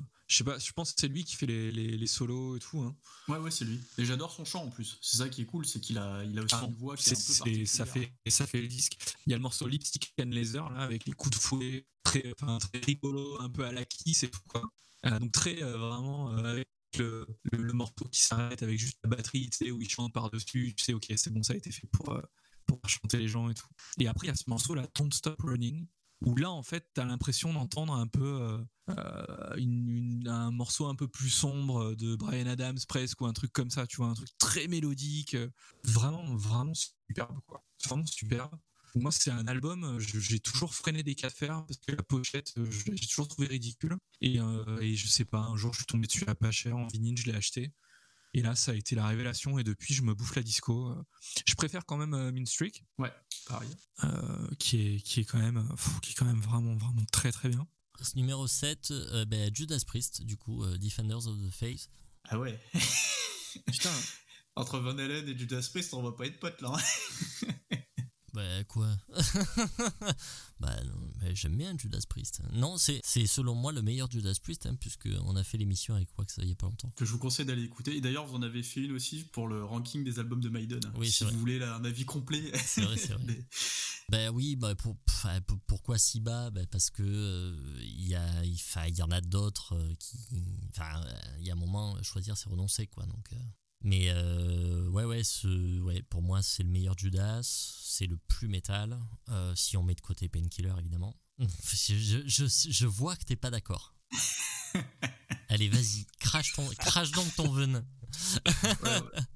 Moi, Judas, je m'arrête avec Turbo, en fait. Et euh, alors, Painkiller, c'est un cas particulier, Painkiller, c'est ça le, le, le, le, problème. Oui, mais c'est vrai que tu m'avais déjà dit que t'aimais pas Painkiller. Mais hein, c'est pas que j'aime pas, c'est qu'il y a des morceaux qui sont très bien sur Painkiller, mais si, je regarde ce qui s'est fait en 90, je peux pas le mettre dans un top 10. Si tu veux, non, mais si tu veux, je peux te donner des petits cachets roses et on peut en parler si tu veux. c'est pas possible de pas mettre Painkiller dans un top de l'année 90, mec. Ah bah il y a beaucoup de death metal à ce moment-là. Oui, c'est vrai. Mon cœur parle, euh, voilà, c'est ça le problème. Hein. Après j'ai le saxon, non si ouais, Solid Ball of Rock, c'est 90, 91. tu vois. 91, ah bah non, tu vois, ça va, on est safe. Je l'ai pas mis. et euh, non mais après ouais, Defenders of the Face, euh, voici c'est mon c'est mon préféré et, euh, et, ouais comme tu dis quoi, c'est le plus métal, c'est clair et net quoi. Je ah, les compos sont dingues. Rock Hard Ride Free Burning Wheels. Ouais, ouais, ouais. Enfin, tu peux toutes les citer de toute façon, elles sont toutes ah, ouais, ouais, bah ouais, elles sont toutes bien. Là, c'est Wax qui fait la gueule par contre. ah, mais non, mais pas du tout. Pas du tout. J'allais te chanter euh, Some Heads Are Gonna Roll, tu vois. Ah, tu veux tout savoir. non, je cherchais, je cherchais le nom de hum, le nom de, de la balade, enfin de la balade, pseudo balade qui est vers la fin de l'album là. C'est euh, euh, merde. Ça, m'échappe aussi. Alors, attends. The night goes down. Euh, when the night comes down. Ouais, c'est ça, When the night comes down, ouais. ouais, When the night comes down, j'adore ce morceau. Ouais, bah, j'aime bien globalement les balades de, de, de Judas de cette période. Hein. Mm -hmm. il, y en a, il, y en a, pas mal des, des biens. Bah, sur Turbo, Out in the Cold. Ouais, ouais, pareil, ouais, super. Bonsoir. Voilà, donc ouais, ça c'est mon numéro 7. Ouais. Ok, solide. Ah oui, bah oui, oui, oui, Là, on commence à. Ah ouais, on rigole pas. Hein. Si tu l'as mis là, j'ai hâte de voir la suite parce que c'est des albums dont j'ai pas dû entendre parler. Et ouais, c'est. Il y a pourtant des trucs que je préfère encore à ça. c'est pour ça que c'était marrant de se le cacher le top. Ouais, non, mais t'as raison. Sur une année comme ça, c'est forcément plus sympa. Ouais. Alors vas-y, Wax, ton septième du coup. Ah, mais c'est à toi. C'est à toi. Euh, Numéro, numéro 6 pour toi. Ah oui, c'est vrai, c'est toi qui termine. Ouais, ouais. Alors moi, je vais faire un prix de gros. Je vais faire mon 6 et en 5 en même temps, puisque c'est le même groupe. Alors, quel groupe de heavy metal américain a sorti deux albums en 84 Ah, ben Manowar. Ah ouais. On a qu'un. Alors, je sais c'est audacieux de mettre du Manowar devant du Biden. Oui, pour ça, tu seras pendu, hein, du coup. Alors, en fait, ça s'explique simplement. Je vous ai expliqué pourquoi, pour moi, Maiden, c'est pas euh, un truc euh, hallucinant et euh, formateur absolument, etc. Manowar, c'est un groupe que j'ai commencé à écouter il y a 3-4 ans maintenant. Parce qu'avant ça, pour moi, c'était l'enfer, quoi. C'est la dégaine des mecs, l'attitude, et puis la musique, n'avait aucun sens pour moi. Hein. C'est. Et euh, j'ai déjà raconté, mais il faut, avoir le contexte de comment je me suis mis à aimer Manowar. En plus, avec un album que euh, dans la période dorée, c'est celui qu'on considère le moins bon. Je, vais chercher ma copine de l'époque à l'aéroport, parce qu'elle revient de Suède. Il est 20h, euh, 21h, je suis gavé de café jusqu'au nez. Moi, ça me met des insomnies de malade et ça m'écœure en même temps le café, mais j'arrête pas d'en boire. Et donc, je suis pas bien. J'ai fait une insomnie la veille. Et je me mets, je sais pas pourquoi, je l'avais dans mon MP3, j'avais encore un MP3 à ce moment-là. Je me dis, vas-y, je me mets into, into Glory Ride de, de, Manowar, je peux pas être plus mal que ce que je suis déjà. Et j'ai adoré le disque. Je me le suis passé deux fois dans le, dans le RER e pour y aller, j'avais une heure de RER. E et euh, j'ai trouvé ça génial. Et c'est comme ça que je me suis mis à apprécier Manowar, en étant euh, malade, fatigué, euh, enfin tout ce que tu veux, quoi. Et je pense que ça joue dans mon appréciation du groupe. Euh, et, donc je suis fait la, le reste de la disco. Alors il y a plein de trucs achetés chez Manowar, mais de 82 à 88, tu, normalement tu tombes sur des trucs pas trop mal, avec toutes les précautions d'usage, l'instrumental de merde, euh, parfois des intros un peu un peu pourris, mais voilà, le, si on enlève ça, il y a toujours 5-6 morceaux pas mal sur 9 euh, ou 8 morceaux, ce qui le place quand même plutôt dans, le bassiste, le bassiste moisi insupportable. Alors, il n'est pas moisi, insupportable. il, est insupportable, il est insupportable, c'est sûr. Il n'est pas tout le temps moisi. Enfin, sur cette période-là, ça va encore. ça, ça passe. Alors, dans l'ordre, je mets en 6 Hell to England, que je trouve un peu moins bien que Sign of the Hammer. Ok. Euh, je ne saurais pas trop comment vous le vendre si vous n'êtes pas fan de Manowar, parce que si vous n'avez pas envie d'aimer, vous n'allez pas aimer. Par contre, si vous êtes en disposition de vous mettre à apprécier, vous allez accrocher. Euh, on est sur un des rares groupes qui, pour moi, arrive à être épique sans avoir l'air trop con, parce qu'ils en font pas trop. En fait, ils mettent juste ce qu'il faut. Et euh, ça a été répété mille fois par les, euh, fans de Manowar, mais il y en a beaucoup qui disent des conneries euh, quand on est fan de Manowar, donc à prendre avec des pincettes. Mais il y a une pureté dans le groupe. Alors pour moi, elle se place pas dans le, dans le truc pur heavy metal, etc. Mais ça fait partie de ces groupes qui fait un truc, qui le fait bien, et qui va pas chercher à trop en faire. Et la preuve, c'est qu'au moment où ils ont commencé à vouloir en faire trop, l'album de 92 par exemple, puis euh, le reste de la carrière. Je saute celui de 95, qui est pas si mal. Euh, dès qu'ils ont commencé à avoir euh, en fait une ambition qui dépasse leurs moyens techniques, c'est devenu tout pourri. J'espère que je l'ai à peu près bien vendu. et eux, ils font le chemin inverse, tu vois. Ils vont pas vers les États-Unis, mais Hell to England, ils vont vers l'Angleterre. C'est vrai, ouais, c'est rigolo. C'est intéressant pour la période, je trouve. Je suis en train de commencer à trouver la clé. Gentiment. En fait, j'ai acheté, j'ai acheté j'ai acheté Battle Hymn il y a pas longtemps là parce que c'est le seul album de Manowar que j'aimais bien. Et là, oui, pour le pour l'émission, j'ai un peu jeté une oreille sur euh, Sign of the Hammer que j'avais que j'avais déjà jeté une oreille il y a pas longtemps en écoutant un Inox où, où ils en avaient parlé. Et euh, du coup, je me suis dit ah tiens, en fait, euh, j'aime pas trop mal ça quand même. Bah il y a Animals dessus qui est, qui est juste incroyable. Donc je, enfin voilà, je commençais à me dire ah peut-être que je suis dans un moment où je peux apprécier. Mais jusqu'à il, y a, euh, il y a deux mois, Manowar, c'était la quintessence de tout ce que je déteste. Euh, j'en viens, hein, je sais. Voilà, donc le, le, ça, joue pas terrible. Par contre, le chanteur est, un tueur. J'ai toujours, toujours dit que Eric Adams était un des meilleurs chanteurs de métal. Mais euh, voilà, ça joue pas terrible. Les compos sont merdiques. les mecs sont des gros cons. Euh, doublé d'être moche et en plus d'avoir une imagerie totalement insupportable. Enfin, vraiment, ils avaient tout pour me, pour me déplaire. Quoi. Euh, et bon, là, peut-être que c'est en train de, de, virer un peu. Euh, bon, à voir. Je ne me prononcerai pas plus que ça, mais en tout cas, euh, peut-être que j'ai trouvé une petite clé quoi. Moi Manoir, euh, en vrai c'est pas que j'aime pas parce que j'ai quand même euh, j'ai quand même les albums. j'ai donc j'ai pas le premier mais j'ai Into Glory Ride, El Twingland, Sign of the Hammer et Fighting the World. C'est juste que j'ai du mal à j'y vais à reculons en fait. Et, et du coup j'arrive pas à différencier les, albums pour moi c'est toutes les mêmes et tout et voilà il faut que faut que j'arrête de bouder en fait et et que je m'y mette pour de vrai parce que j'avais fait un peu l'effort sur je crois que c'était Hail to England et j'avais j'avais trouvé ça ça, ça passait quand même quoi. Après moi il y a, y, a, y a un truc aussi avec ce groupe que je pense qui, qui, a, toujours fait que ça m'a rebuté. C'est justement euh, à quel point il est encensé par ses fans. Et ça en fait ça me saoule parce que euh, enfin bon au bout d'un moment on va quand même se calmer quoi enfin c'est quand même ni plus ni moins que du soukis euh, en plus métal enfin on va quand même arrêter le délire quoi moi, j'ai vraiment du mal euh, quand euh, j'entends euh, des, éloges pas possibles sur Manowar. Bon, enfin, on a quand même fait beaucoup mieux que ça, quoi. Enfin, moi, je peux saisir qu'on soit fan et qu'on et qu'on et qu'on capte le délire et tout, machin, il n'y a pas de problème.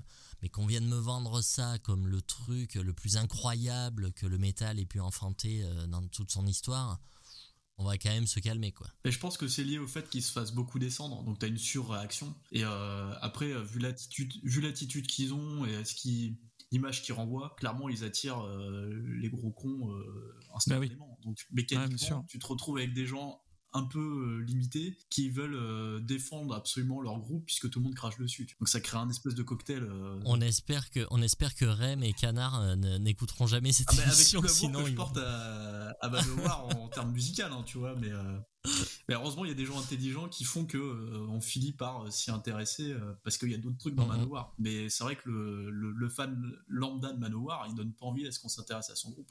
Mais je pourrais dire la même chose de Slayer, tu vois, d'une certaine manière. C'est vrai. Oui, c'est pas faux. Ouais. Ouais, ok, bon, bah du coup, 6 et 5, c'est Manoir, quoi. Putain, la vache. Bah, t'as vu, euh... vu, où t'as mis mon, mon Judas? C'est pas un... Oui, c'est vrai. C'est de bonne guerre. C'est de bonne guerre. Numéro 6, euh, Last in Line, Dio. C'est vrai qu'on en a pas parlé. Oh, ok. Ouais, alors on n'a pas parlé encore de Dio. Euh, je pense que c'est mon préféré de Dio. Pourquoi Bon, alors les morceaux sont vraiment terribles. Hein. Ce que moi, ce qui m'a marqué sur cet album, c'est vraiment le, guitariste là, Campbell, et, euh, et, les solos qui me faisaient halluciner quoi. Vraiment, euh, la première fois que j'ai écouté le disque, je me rappelle euh, avoir pris une tartasse devant la précision en fait. Alors il n'a pas un jeu, il a pas un jeu extrêmement novateur ou quoi que ce soit, mais par contre il est, il est vraiment précis quoi. Il est super précis. Euh, il est vraiment dans, dans, dans l'énergie, ça explose de partout, mais tout en étant euh, très contrôlé, quoi. Et je pense qu'il devait être extrêmement jeune en plus à l'époque. Euh, donc, ouais, moi, c'est vraiment, voilà, c'est vraiment ce qui m'avait marqué sur, sur cet album à l'époque. Que vous dire d'autre sur cet album, si ce n'est que c'est bah, c'est du pain béni, hein, du début à la fin. Hein. Je sais pas, vous, vous le connaissez celui-là Il est dans votre top ou? Non, moi il est pas dans mon top, mais il est dans mon. Parce que j'ai fait une petite liste quand même d'autres disques que j'aime bien, quand même de 84. Ah bah ça on en parlera après. Mais euh, en fait, je le connais pas hyper bien. Je l'ai acheté il y a pas si longtemps en fait. J'ai dû l'acheter il y a un an ou deux.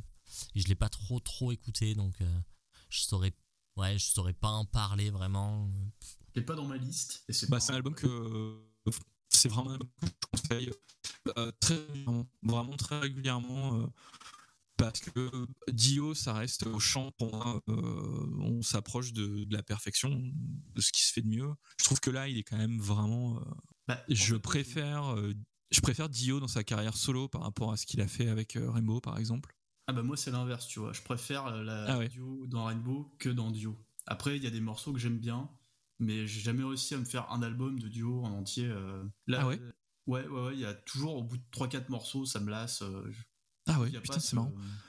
Il y a parfois le clavier qui est un peu pénible. Il y a des morceaux, genre euh, Rainbow in the Dark, par exemple, effectivement, où, bon, c'est dispensable, quoi.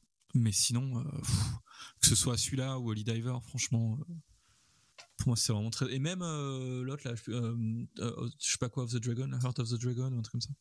Il y a Sacred Hearts après. Sacred, Sacred Heart. Ouais. Ah oui, je confonds parce qu'il y a une espèce de dragon sur la pochette. Mais, euh, mais ouais. Ça me fait penser qu'on n'a pas parlé de Dingo Malmsteen non plus, les dragons. Ouais, c'est vrai. Ouais. Là dans ton top. non. Moi non plus. Cette personne-là, du coup, voilà. Bah, on en parlera dans les albums à côté si tu veux. Ou pas. Si t'as pas envie d'en parler, on n'en parle pas, parce que moi, ça, je m'en fous. Donc, euh, moi aussi, complètement. Non, c'est bon, il a, il a été évoqué. Ouais, c'est bon. C'est pas dit. On remarque qu'on a parlé. on, a, on, a on a parlé de permanente, remarque. oui, c'est vrai qu'au final, on a une voilà, référence. Exactement. Très bien. Euh, du coup, c'est à moi. Euh, numéro 6, euh, Scorpion, Love at First Sting. Non, mais tu vas tous me les faire dans le désordre, c'est pas possible. Bah ouais, euh, alors moi j'ai un truc un peu personnel avec cet album parce que euh, ce son me rappelle quand j'étais gamin. Parce que en fait quand j'étais gosse, j'avais, enfin mes parents avaient le 45 tours de Still Loving You. Et euh, la phase B c'était As Good as the Good Times Roll, je crois. Et voilà, et j'écoutais ces deux morceaux tout le temps quand j'étais petit. Et je me disais, waouh, c'est vraiment du hard rock et tout. enfin voilà. Et du coup, à chaque fois que j'écoute ce disque, maintenant, il y a ce son là qui me, qui me revient dans l'oreille. Et, enfin, voilà. et bon, c'est quand même la tuerie absolue. Les, morceaux, c'est trop bien. C'est trop, trop bien. je vais pas dire le contraire, parce que je l'ai mis haut, moi. Ouais, pourtant, toi qui aimes pas le hard US, quand même, c'est le plus hard US de Scorpion, quoi. C'est.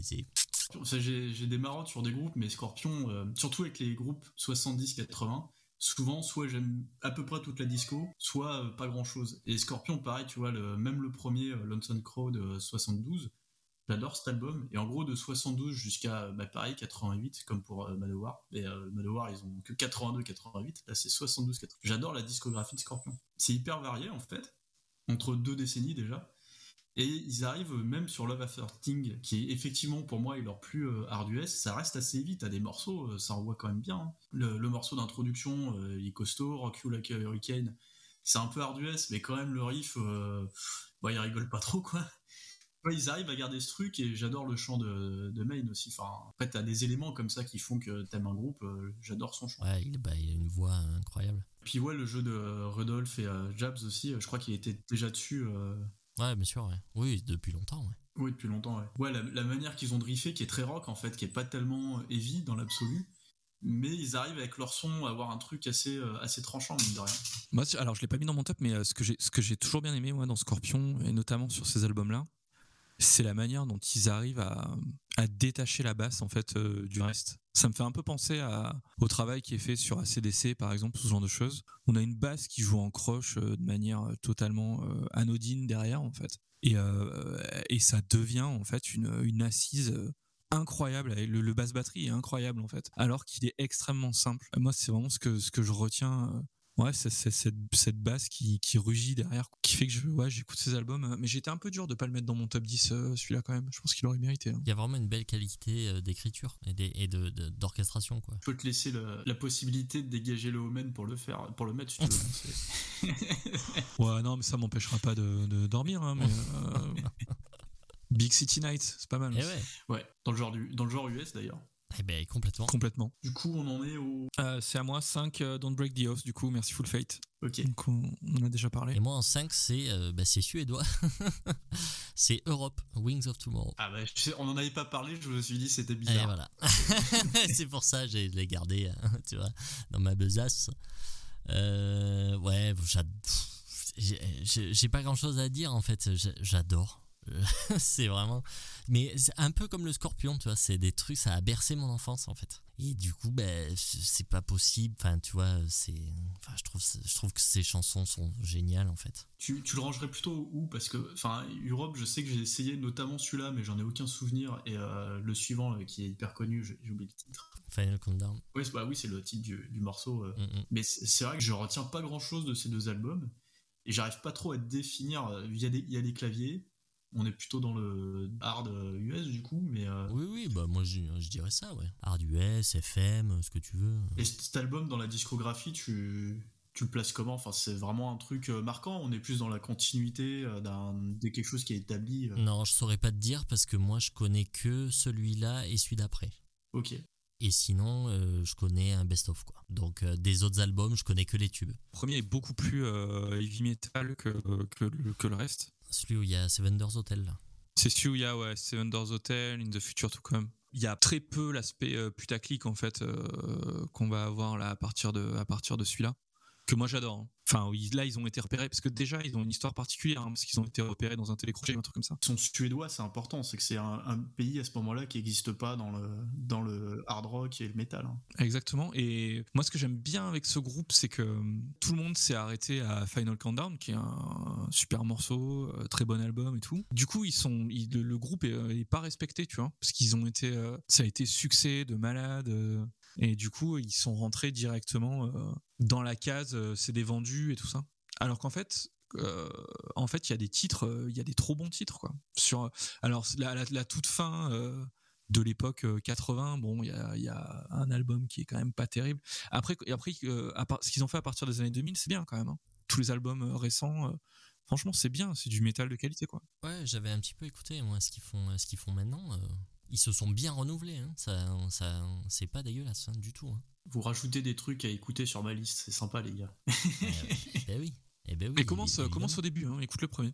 Ouais, ouais, c'est j'ai ajouté déjà. Enfin voilà, ouais, je, je kiffe, je kiffe Europe. Et, et notamment cet album. Que tu m'as offert euh, d'ailleurs il y a pas longtemps euh, en vinyle, euh, Wax, tu te rappelles? C'est vrai, ouais.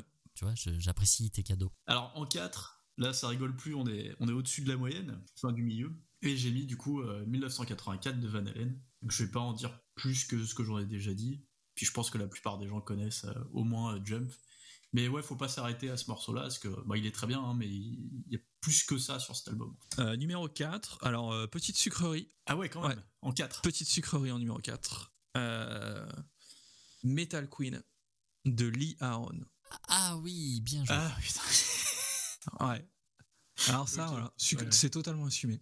C'est totalement je vois. Je suis pas loin de- de- d'acquiescer. euh. C'est là, un- c'est c'est un- plus du c'est- sucre, là on est sur du gâteau à trois étages. Ah voilà, ça dégouline là, c'est une catastrophe. C'est du... Gâteau américain horrible en pâte à sucre. Là, Ah bah vois. là, c'est un gâteau au Kinder Bueno, quoi, tu vois, ça dégouline de, de, de partout. Quoi.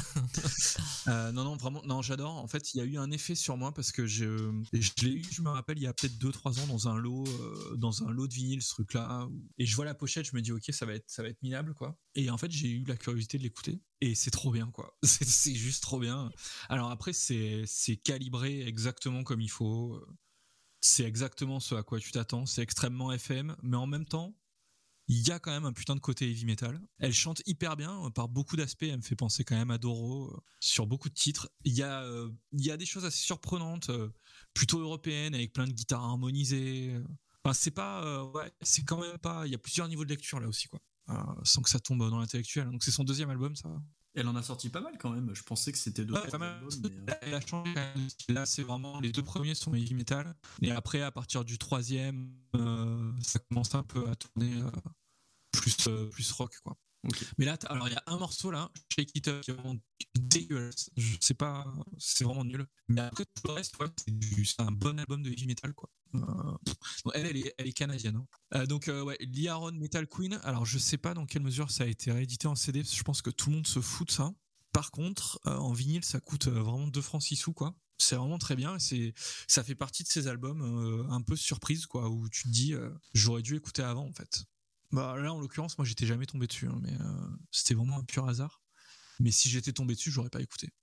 Et, euh, ça a un peu trigger chez moi quand même un, certain attrait pour le, le métal avec euh, des filles qui chantent. Depuis, je me suis pas mal penché dans, tu vois, j'ai creusé bon le, côté un peu Joan Jett, là, les Runaways et tout. ça, c'est vraiment un truc que j'aime bien. Joan Jett, je, suis amoureux totalement de, de Joan Jett. Tout ce qui est les groupes anglais, genre Girls School, Rock Goddess, tous ces trucs-là, là, je, j'ai acheté beaucoup de ces trucs-là et j'aime vraiment bien. Et c'est depuis que j'ai, depuis que j'ai écouté euh, Lee Aaron. Il faut que tu écoutes euh, Heart. Alors ça, j'ai commencé aussi. euh, J'ai un ou deux albums où ils ont des mulets dessus euh, et des vestes, euh, des vestes marrantes euh, de toutes les couleurs fluo. Mais c'est marrant parce que moi j'ai eu le même truc que toi avec les, les groupes avec du chant féminin. Mais du chant typé vraiment hard rock euh, heavy quoi. Et, euh, et c'est vrai qu'il y a deux trois trucs pas mal. Euh, Girls School, il y a deux trois premiers albums, j'aime vraiment bien. Il y a Phantom Blue aussi qui était pas trop mal. Ah putain, Phantom Blue, ouais, gros coup de cœur. Mm. Et euh, bah, j'ai le deuxième album en, en CD, tu vois, je suis j'ai réussi à tomber dessus. C'est rarement des groupes qui vont exploser ce que tu connais euh, du heavy metal et du hard rock, mais en fait ça donne une teinte un peu différente. Ça apporte un truc. de voix différent. Et c'est vrai que ça, ça varie un petit peu, c'est pas mal. Et Lee Aaron, je l'avais écouté parce que je pense que vous en avez déjà parlé sur un blackout il y a, dans Probablement. tout début, je crois. Ça me rappelle quelque chose et j'ai- j'avais écouté à ce moment-là, mais j'étais pas resté dessus. Euh, c'est à moi Numéro 4, c'est ça? Armored Saint. C'est un de mes albums préférés de heavy en général. Et c'est bizarre parce que moi, en général, le heavy américain, je trouve ça pas terrible, quoi. On a, un peu hein, parlé de la scène US. En heavy, j'ai jamais trouvé euh, que c'était les meilleurs, hein, euh, loin de là. hein. Mais par contre, ce disque-là d'Armored Saint, c'est euh, la tuerie euh, du début à la fin. C'est quand j'ai entendu ça pour la première fois, je fais non. Longtemps, j'ai dit que c'était les Maiden. euh, les Maiden américains, quoi, tu vois. Ça niveau des compos et tout, ça me faisait penser à Maiden. euh. Puis voilà, puis le chanteur, quoi. Ouais, je sais pas, c'est bien fini, c'est bien. euh, c'est un peu chiadé, mais pas trop. c'est. c'est digeste et en même temps ça en même temps c'est fouiné enfin je sais pas je, trouve que ça, ça coche bien toutes les cases quoi Peut-être qu'il y, a un- il y a un lien entre Maiden et Armored Saint, vraiment lointain, hein, mais le fait que dans les deux cas, t'as un bassiste qui a quand même un apport assez important sur la, composition. C'est peut-être ça qui te plaît dedans. Peut-être, ouais, peut-être. Moi, j'avoue, je connais assez mal à, à Sign, donc euh, je pourrais pas trop euh, en parler. J'avais essayé plusieurs fois cet album et ça m'a pas marqué. Après, à retenter, on sait jamais. Ouais, il faut faire attention à l'intro de l'album, en fait, qui peut rebuter. Euh, euh, non, non, il y a vraiment des super morceaux, quoi. Vraiment des super morceaux. Ça riff, quoi, tu vois. C'est non, c'est cool, c'est cool. Et il y a un, il y a un côté américain quand même. Ah ouais, il y a un côté euh, salle de sport. je vais pousser de la fonte et tout quand même. Ah oui, moi je l'avais pas vu comme ça, mais oui, à le côté coiffure peroxydée, tu vas tu vas faire la fête avec tes copains heavy metal, quoi, tu vois. Bah tu peux être bien coiffé pour pousser de la fonte. C'est vrai, c'est vrai. Ouais, ouais, moi je les vois plus en mode euh, pectoraux huilés et tout, tu vois, c'est ça que ça m'évoque. non mais en plus que non mais on veut pas savoir, ce, on veut pas savoir ce que euh, tu regardes euh, sur internet. Hein on sait déjà dans quoi tu fouilles, alors si en plus. ouais, non, mais effectivement, je l'avais pas vu comme ça, mais oui, il y a, y a, cet aspect-là, c'est vrai. Euh, y a, voilà. Mais pas, voilà, pas le côté hard US, euh, mais il y a un petit côté dans les mélodies, dans la manière d'approcher le truc qui est un peu, euh, qui roule un peu des mécaniques, quoi. Et c'est vrai que c'est voilà, ça, ça, ça dénote un peu avec le, le, le heavy anglais, quoi, qui lui est plus, plus raffiné, on va dire. du coup, en 3, j'ai mis Ride the Lightning de Metallica. Là, de toute façon, les, les trois premiers, voilà, faut faire des choix. Je l'ai mis là parce que c'est des trois, c'est celui que j'ai apprécié euh, le dernier, enfin dans l'ordre chronologique. Et j'ai vraiment commencé à aimer Metallica euh, l'an dernier. On a l'impression que je découvre le métal euh, hier, hein, mais je suis vraiment passé par l'extrême, tout l'extrême avant en fait. C'est ça qui est un, peu bizarre et je remonte au fur et à mesure. Et Metallica, un peu comme pour Manowar, bizarrement, c'est la réputation, les fans et la stature du groupe qui m'a jamais poussé à y aller, sachant que le premier Metallica que j'ai écouté c'était Saint Anger sans savoir ce qu'était Metallica. Hein. J'avais pas détesté, mais ça m'a pas laissé non plus un souvenir euh, incroyable. Et le second, c'était Reload. tu vois, et pareil, euh, on m'avait filé ça, je savais pas trop ce que j'écoutais. J'adorais Fuel, je l'écoutais en boucle. Mais euh, voilà, j'étais pas allé beaucoup plus loin. Et euh, pendant très longtemps, je dis de la merde sur Metallica et je me foutais de leur parce que, ce que ça fait bien, tu vois. Mais en fait, c'est CRM qui m'a poussé à m'y remettre. Son, épisode de, c'était inoxydable déjà à ce moment-là, je crois, euh, sur Metallica, qui est, où je me, je me suis dit, ouais, en fait, il y a plein de préjugés sur ce groupe que j'ai qui en fait sont, sont pas avérés, hein, tu vois, c'est vraiment des préjugés pour le coup. Et au fur et à mesure, j'ai réussi à m'y mettre. Sans, en fermant les yeux, je peux aller sur euh, Kills Them All jusqu'au Black Album sans problème. Et après, bon, ça se gâte un peu, mais j'ai plus du tout le même regard sur le groupe. C'est vraiment un groupe que je, je connais maintenant relativement sur les albums euh, que j'ai cités là, donc de 83 jusqu'à 91, et où je commence à vraiment euh, avoir mes marques et à, écouter régulièrement et à prendre vraiment plaisir à, découvrir des choses dans l'album. Donc c'est pour ça que j'ai mis qu'en 3, même si c'est un album que j'aime beaucoup. Pense que c'est peut-être mon préféré d'ailleurs du, groupe. Non, moi ça serait pas mon préféré quand même. Moi je pense que mon préféré c'est Master of Puppets, je pense. Mais, euh, mais oui, Ride the Lightning, c'est ouf. Moi, c'est le premier que j'ai apprécié, donc ça joue aussi, je pense. Sûrement, moi, Reload, c'est le premier, c'est le premier album de Metallica que j'ai, pas que j'ai écouté, mais que j'ai, j'ai acheté. Euh, et en plus que voilà, j'ai connu à sa sortie et tout, et donc euh, ben, voilà, on en a parlé déjà avec Wax.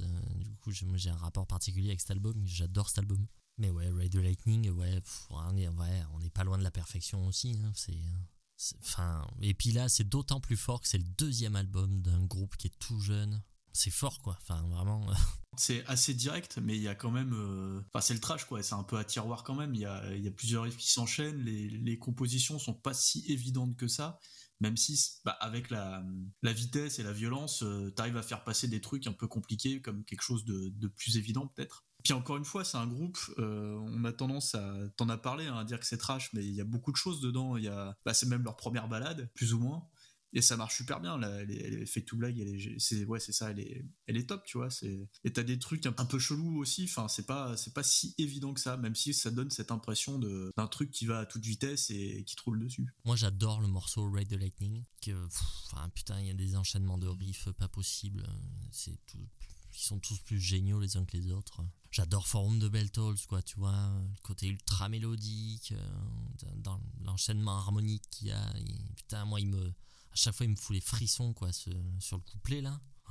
Et il y a rien, il y a quatre accords, quoi. C'est la simplicité la plus totale. Et puis en plus, ouais, c'est vrai que justement, par exemple, tu prends ce morceau-là, c'est quand même bizarre, quoi, tu vois. ok, bon, il y a, un gros couplet, un petit refrain, mais je sais pas, c'est chelou comme morceau en fait, quoi. Tu vois, c'est pas, il n'y a pas une structure conventionnelle, quoi. Pour moi, il y a un peu le même effet que sur Power Slave, dans le sens où chaque morceau a quand même une ambiance, une atmosphère. T'arrives vraiment à te souvenir.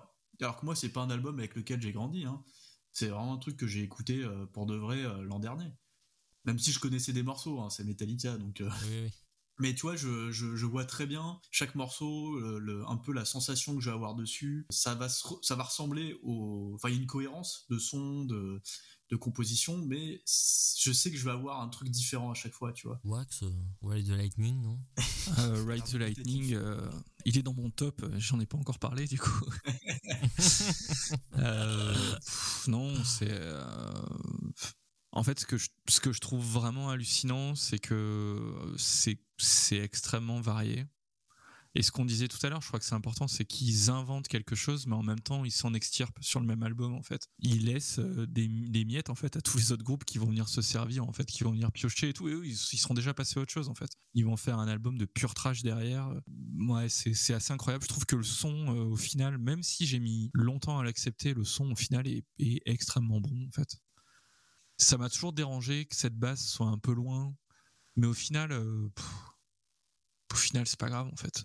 L'ambiance est, est, glaciale sur tout l'album. Et même, même les titres qu'ils aiment pas, tu vois, genre Escape, moi je, j'aime bien ce, morceau-là. Je trouve ça cool. Je jette rien dessus, moi. Ah non, non, non. Euh. Et, euh, et, je suis d'accord avec toi, hein, Ride the Lightning, pour moi, c'est un des meilleurs morceaux, si ce n'est le meilleur morceau de Metallica.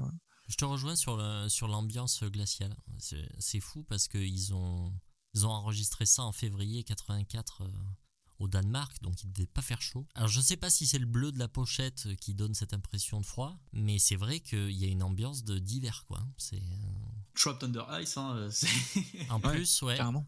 Euh, donc euh, ouais ouais, je... pourtant c'est pas du tout concept. Enfin bon, pour le coup la pochette, tu vois, c'est pas la glace. Elle est bleue d'accord, mais c'est pas de la glace. Ouais, t'as le froid de la mort. ouais, voilà, bon. Mais c'est vrai que ouais, il y a une ambiance très froide. Parce que tu vois, tu prends Master of Puppets qui est juste derrière, qui est un peu le même genre, hein, il est construit de la même façon et tout. Il n'y a pas du tout cette ambiance-là. Il n'y a pas du tout une ambiance euh, froide.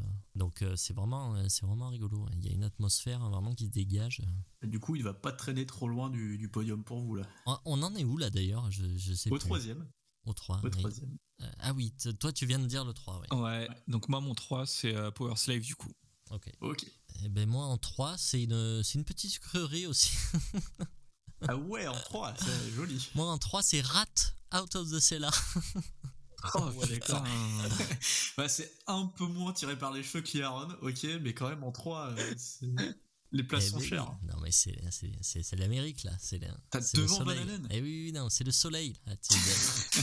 j'adore, j'adore, je suis fan. Je, euh, Putain, j'aurais pas mis un côté. Ce qui est marrant, c'est que ce qui est marrant, c'est que je connais que cet album 2. Je, je connais pas le reste. Euh, il faudrait que je creuse quand même un jour parce que je crois qu'ils ont eu quand même pas mal de disques. Ouais, bah moi j'avais écouté un petit peu euh, Rat. je, je m'étais intéressé, ouais. Mais je n'en retiens pas grand chose, hein, honnêtement. Ok. Oui, non, mais j'imagine bien qu'ils ont vite fait de la grosse merde, que plus personne n'entend parler, et que c'est vrai que cet album, euh, je l'ai pas depuis très longtemps, je l'ai acheté il y a pas longtemps, mais par contre, euh, je le connais depuis super longtemps. Et j'ai toujours adoré cet album, adoré. Et là, quand on était sur 84, j'ai fait mais oui, mais bien sûr, rate. Je cherchais des albums, tu sais, hein, mais oui, mais rate, mais bien sûr. Donc voilà, c'est oui, oui, c'est oui, sur la plus petite marche du podium, mais quand même sur le podium. Non, j'adore. Je jette rien non plus, hein, donc euh, vous pouvez y aller, les yeux fermés. Si vous aimez un peu le, hard US, il faut se jeter là-dessus. Hein. C'est clairement un des meilleurs albums de hard US euh, qu'on ait pu faire. C'est leur premier album du coup. Hein. C'est leur premier, ouais. Moi, je pourrais pas dire grand chose parce que, comme j'ai dit, je m'en souviens pas trop. Après, euh, j'ai souvenir quand même que c'était, euh, je dirais pas plus heavy que ce qu'ils ont fait après, mais il y a quand même un côté un peu. tu parlais Loubar juste avant, il y a un peu ce côté-là aussi, quoi. Oui, ça a des bols quand même. Hein. Clairement, oui, oui, on n'est pas du tout sur de la. On n'est pas encore sur de la guimauve. C'est le hard US vraiment hard, quoi. Ouais, on n'est pas. Non, non, ouais, exactement. On est vraiment sur un truc, euh, c'est un peu le pré-Guns N' Roses dans le sens où euh, tu sens que les mecs pourraient être méchants quand même. Donc euh, c'est bien, il y a des refrains et tout, mais c'est vrai qu'il y a une ambiance, c'est très sombre quoi. c'est un peu noir, ça, ça, pue le, le, le, cuir et les clous, quoi, tu vois, mais genre, genre méchant, quoi. Ouais, que c'est un truc à dire sur Rat ou on passe à. Ah ben non, t'as déjà fait ton troisième, toi. Je suis totalement vierge de Rat. du coup, numéro 2, ouais. Eh ben, j'ai mis le Scorpions j'adore cet album. Et euh, j'adore Still Loving You qui est un super morceau. Ah ouais. Même s'il y en a plein qui, qui se moquent un peu euh, je pense que euh, avant de se moquer il faudrait réussir à écrire ça et là là là ok on a le droit de dire des bêtises mais et le reste des morceaux voilà. À partir du moment où on est sur le top 3 c'est que tout l'album est, est, bon quoi. Crossfire aussi j'adore. Crépusculaire avec pas grand chose pareil la montée en puissance c'est incroyable. Bah ouais on en a déjà parlé hein, donc je vais pas en dire plus euh, numéro 2, numéro 2, Defenders of the Face. Pour voilà, une place à peu près cohérente. On en a parlé, hein, pour moi c'est euh, vraiment, euh, vraiment la perfection, même si il y a quand même un petit côté un peu en plastique dans la prod. Commence un peu à avoir quand même une, une, grosse caisse un peu en plastoc, des tomes un peu en plastoc mais mais ça voilà ça c'est pas turbo non plus quoi et c'est c'est au final c'est bien ancré dans son époque quoi et les morceaux par contre sont incroyables incroyables surtout si tu si tu regardes les, les prods de de Judas ça n'a jamais été la, grosse fête non plus hein. non. dans les années 70 ils ont jamais eu un gros son euh. Painkiller est, euh, est peut-être celui qui a qui a eu la meilleure prod entre guillemets même s'il a un son hyper froid et synthétique mais dans ce qu'il cherche à faire ça fonctionne très bien tu vois mais, euh, mais ouais, c'est vrai que niveau prod, ça n'a jamais été la, la quintessence du heavy metal, quoi. Mais moi, en fait, je l'ai mis bas parce que euh, même si j'aime beaucoup Judas et que je considère que celui-là est leur meilleur. Je pense que Judas, c'est pas ce que je préfère en fait dans le métal, parce que c'est très euh, particulier, hein, Judas Priest. Hein. Il y a une manière d'écrire, une manière de sonner qui est vraiment très très particulière quand même, pour moi, ce groupe a toujours été un peu à part, quoi. Hors sol, quoi, tu vois. C'est pour ça que j'ai même du mal à les mettre dans un top à chaque fois, parce que, tu vois, je suis pas à l'aise, en fait, avec le... Ouais, c'est ouais, pas ce que je préfère, quoi. C'est pas... Clairement, si je devrais faire un top de mes groupes de métal préférés, il y aurait peut-être pas de Judas dedans. Donc euh, voilà, c'est pour ça qu'il débat, quoi. Mais oui, c'est un, un grand album, c'est clair. Du coup, numéro 2 pour moi, ben, mon 2 c'est Ride the Lightning, Metallica. Devant Rat, t'es sûr? Tu veux pas euh, modifier Il est resté en travers de la gorge, le Rat. non, mais bah, écoute. Ah, mais j'aime bien, c'est un, un, parti pris euh, radical. Eh, exactement, exactement. Puis ça poussera peut-être des gens à l'écouter, tu vois, on sait eh pas. Ben oui. Bah, number one, euh, Judas Priest, Defenders of the Face. Bah tiens. Voilà. c'est le premier groupe de heavy metal que j'ai que je suis allé consciemment écouter et que j'ai aimé. Judas Priest. Il y a moins de 10 ans, hein, je pense il y a 6-7 ans max. Et cet album-là, parce qu'on m'avait dit que c'est celui qui me plairait le plus, et c'est vrai en fait. Euh, ce que j'essaye de faire avec la rubrique euh, Heavy Duty dans les émissions, c'est de parler des groupes de, enfin des, albums de heavy metal qui pourraient des années 80 qui pourraient plaire à des gens qui aiment l'extrême. Et moi, pour moi, typiquement, euh, ça, ça rentre dedans, quoi. Il y a vraiment un côté extrême dans Defenders of the Face. C'est, jusqu'au boutiste, ça, ça troule dessus et euh, c'est la violence 84. Numéro 1, Ride the Lightning. Ah bah tiens Il est là. Donc on a quand même euh, Metallica, Judas et Maiden euh, aux premières positions. Si tu nous prends tous, par contre, en top 3, on a tous mis Metallica. C'est le seul qu'on a en commun dans le top 3. Hein. Ouais, c'est vrai. bah voilà. Du coup, je vois que le temps file. Euh, est-ce que vous voulez parler d'un album euh, en plus à côté? Pas, pas en particulier, euh, juste moi, y a, voilà, je citais quelques autres disques que j'aime. le Dio, on en a parlé, Last in Line, ben, le Lee Aaron, tu m'as donné envie, tiens. Saxon, Crusader, le YNT pour moi aussi. Il y a le Stay Hungry de Twisted Sister aussi que j'aime beaucoup. C'est vrai qu'on n'en a pas parlé du tout, mais c'est un, gros morceau. C'est un gros morceau, ouais. Et voilà, le Anthrax, le, le Pet Slayer cette année-là aussi, euh, moi c'est des trucs que j'aime. Et, et, juste, je voulais dire un mot sur ce qui est sorti euh, sur deux disques que j'aime beaucoup, qui sont sortis en 84 mais qui sont pas du métal. Le double live de Dire Straits, Alchemy, que j'adore depuis, euh, depuis que j'ai 6 ans. Et ma petite sucrerie, rien qu'à moi, Reckless de Brian Adams, qui est juste... Qui est juste... qui est juste... c'est pas possible. Un chef-d'œuvre de rock euh, de rock sucré canadien. C'est parfait. C'est la perfection. Écoutez Brian Adams, période 80. Ah, il faut arrêter d'écouter euh, euh, l'album des années 90, là, où il y avait la chanson de Robin des Bois. Là, ça, ça, vaut pas le coup.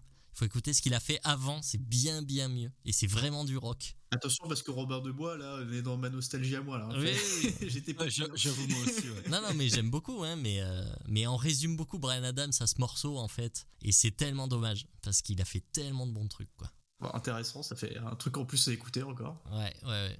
Ouais, mais après ça reste sucré, hein, mais c'est vraiment du rock. Il y a, enfin ouais, guitare, batterie, euh, euh, ça tue quoi, ça tue.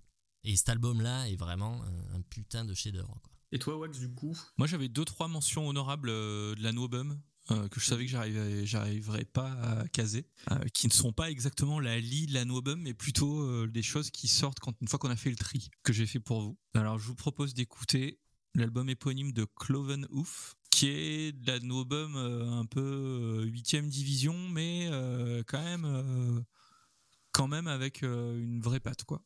Il y a, il y, a, il y a un truc, quoi. Alors après, euh, au bout de deux chansons, vous saurez si vous aimez ou vous aimez pas. Il y a un autre album qui est sympa, euh, qui s'appelle Edge of the World, un groupe qui s'appelle Wolf, avec une belle pochette euh, bleue avec des loups dessus. Oui, si je vois. Ouais. Donc ça un peu plus typé hard rock, un peu avec des, du rock de bonhomme, quoi. Et le fameux groupe Château, au pluriel, comme des châteaux, avec son album Firepower, sorti en 1984. Tout ça, c'est en 84. hein. Oui, Euh, donc, J'imagine que t'es pas allé. euh, Non, mais non. pour y aller beaucoup plus loin. Là. mais non. oui. Ah non, vraiment, ch- euh, Château, euh, allez écouter. C'est très sympa, très mélodique. Euh, c'est un peu ouais, de la no-bum qui est passé inaperçu, je sais pas trop pourquoi.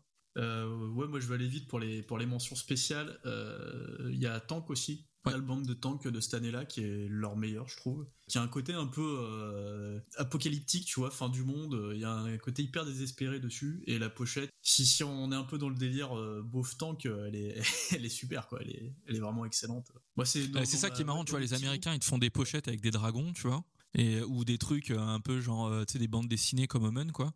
Ouais. Et, euh, et tanks, ils mettent des tanks, quoi, tu Bah, vois. ils mettent des tanks, ouais. C'est Voilà. c'est pas, c'est pas, la même approche. 60, On est bon. Franchement, ça conclut bien l'épisode. le Royaume-Uni, c'est les tanks et les États-Unis, c'est les dragons. Ok. Et les permanentes. Ouais, des dragons avec des permanentes. Oh putain. Ah, quelle fatigue. Bon, là, on arrive euh, à 3 heures de- d'épis- de- d'enregistrement. Je sais pas si l'épisode fera 3 heures, je pense pas. Donc, il va, il va être temps que je vous remercie. Je suis super content de vous avoir Ah, eu. bah pareil, on est, on est super content d'être venu chez toi. Et, euh, et puis, ouais, j'espère que euh, on aura d'autres longues discussions euh, sur les groupes bien cachés ou euh, les, les groupes de hard US euh, qui se retrouvent sur des podiums, on sait pas comment.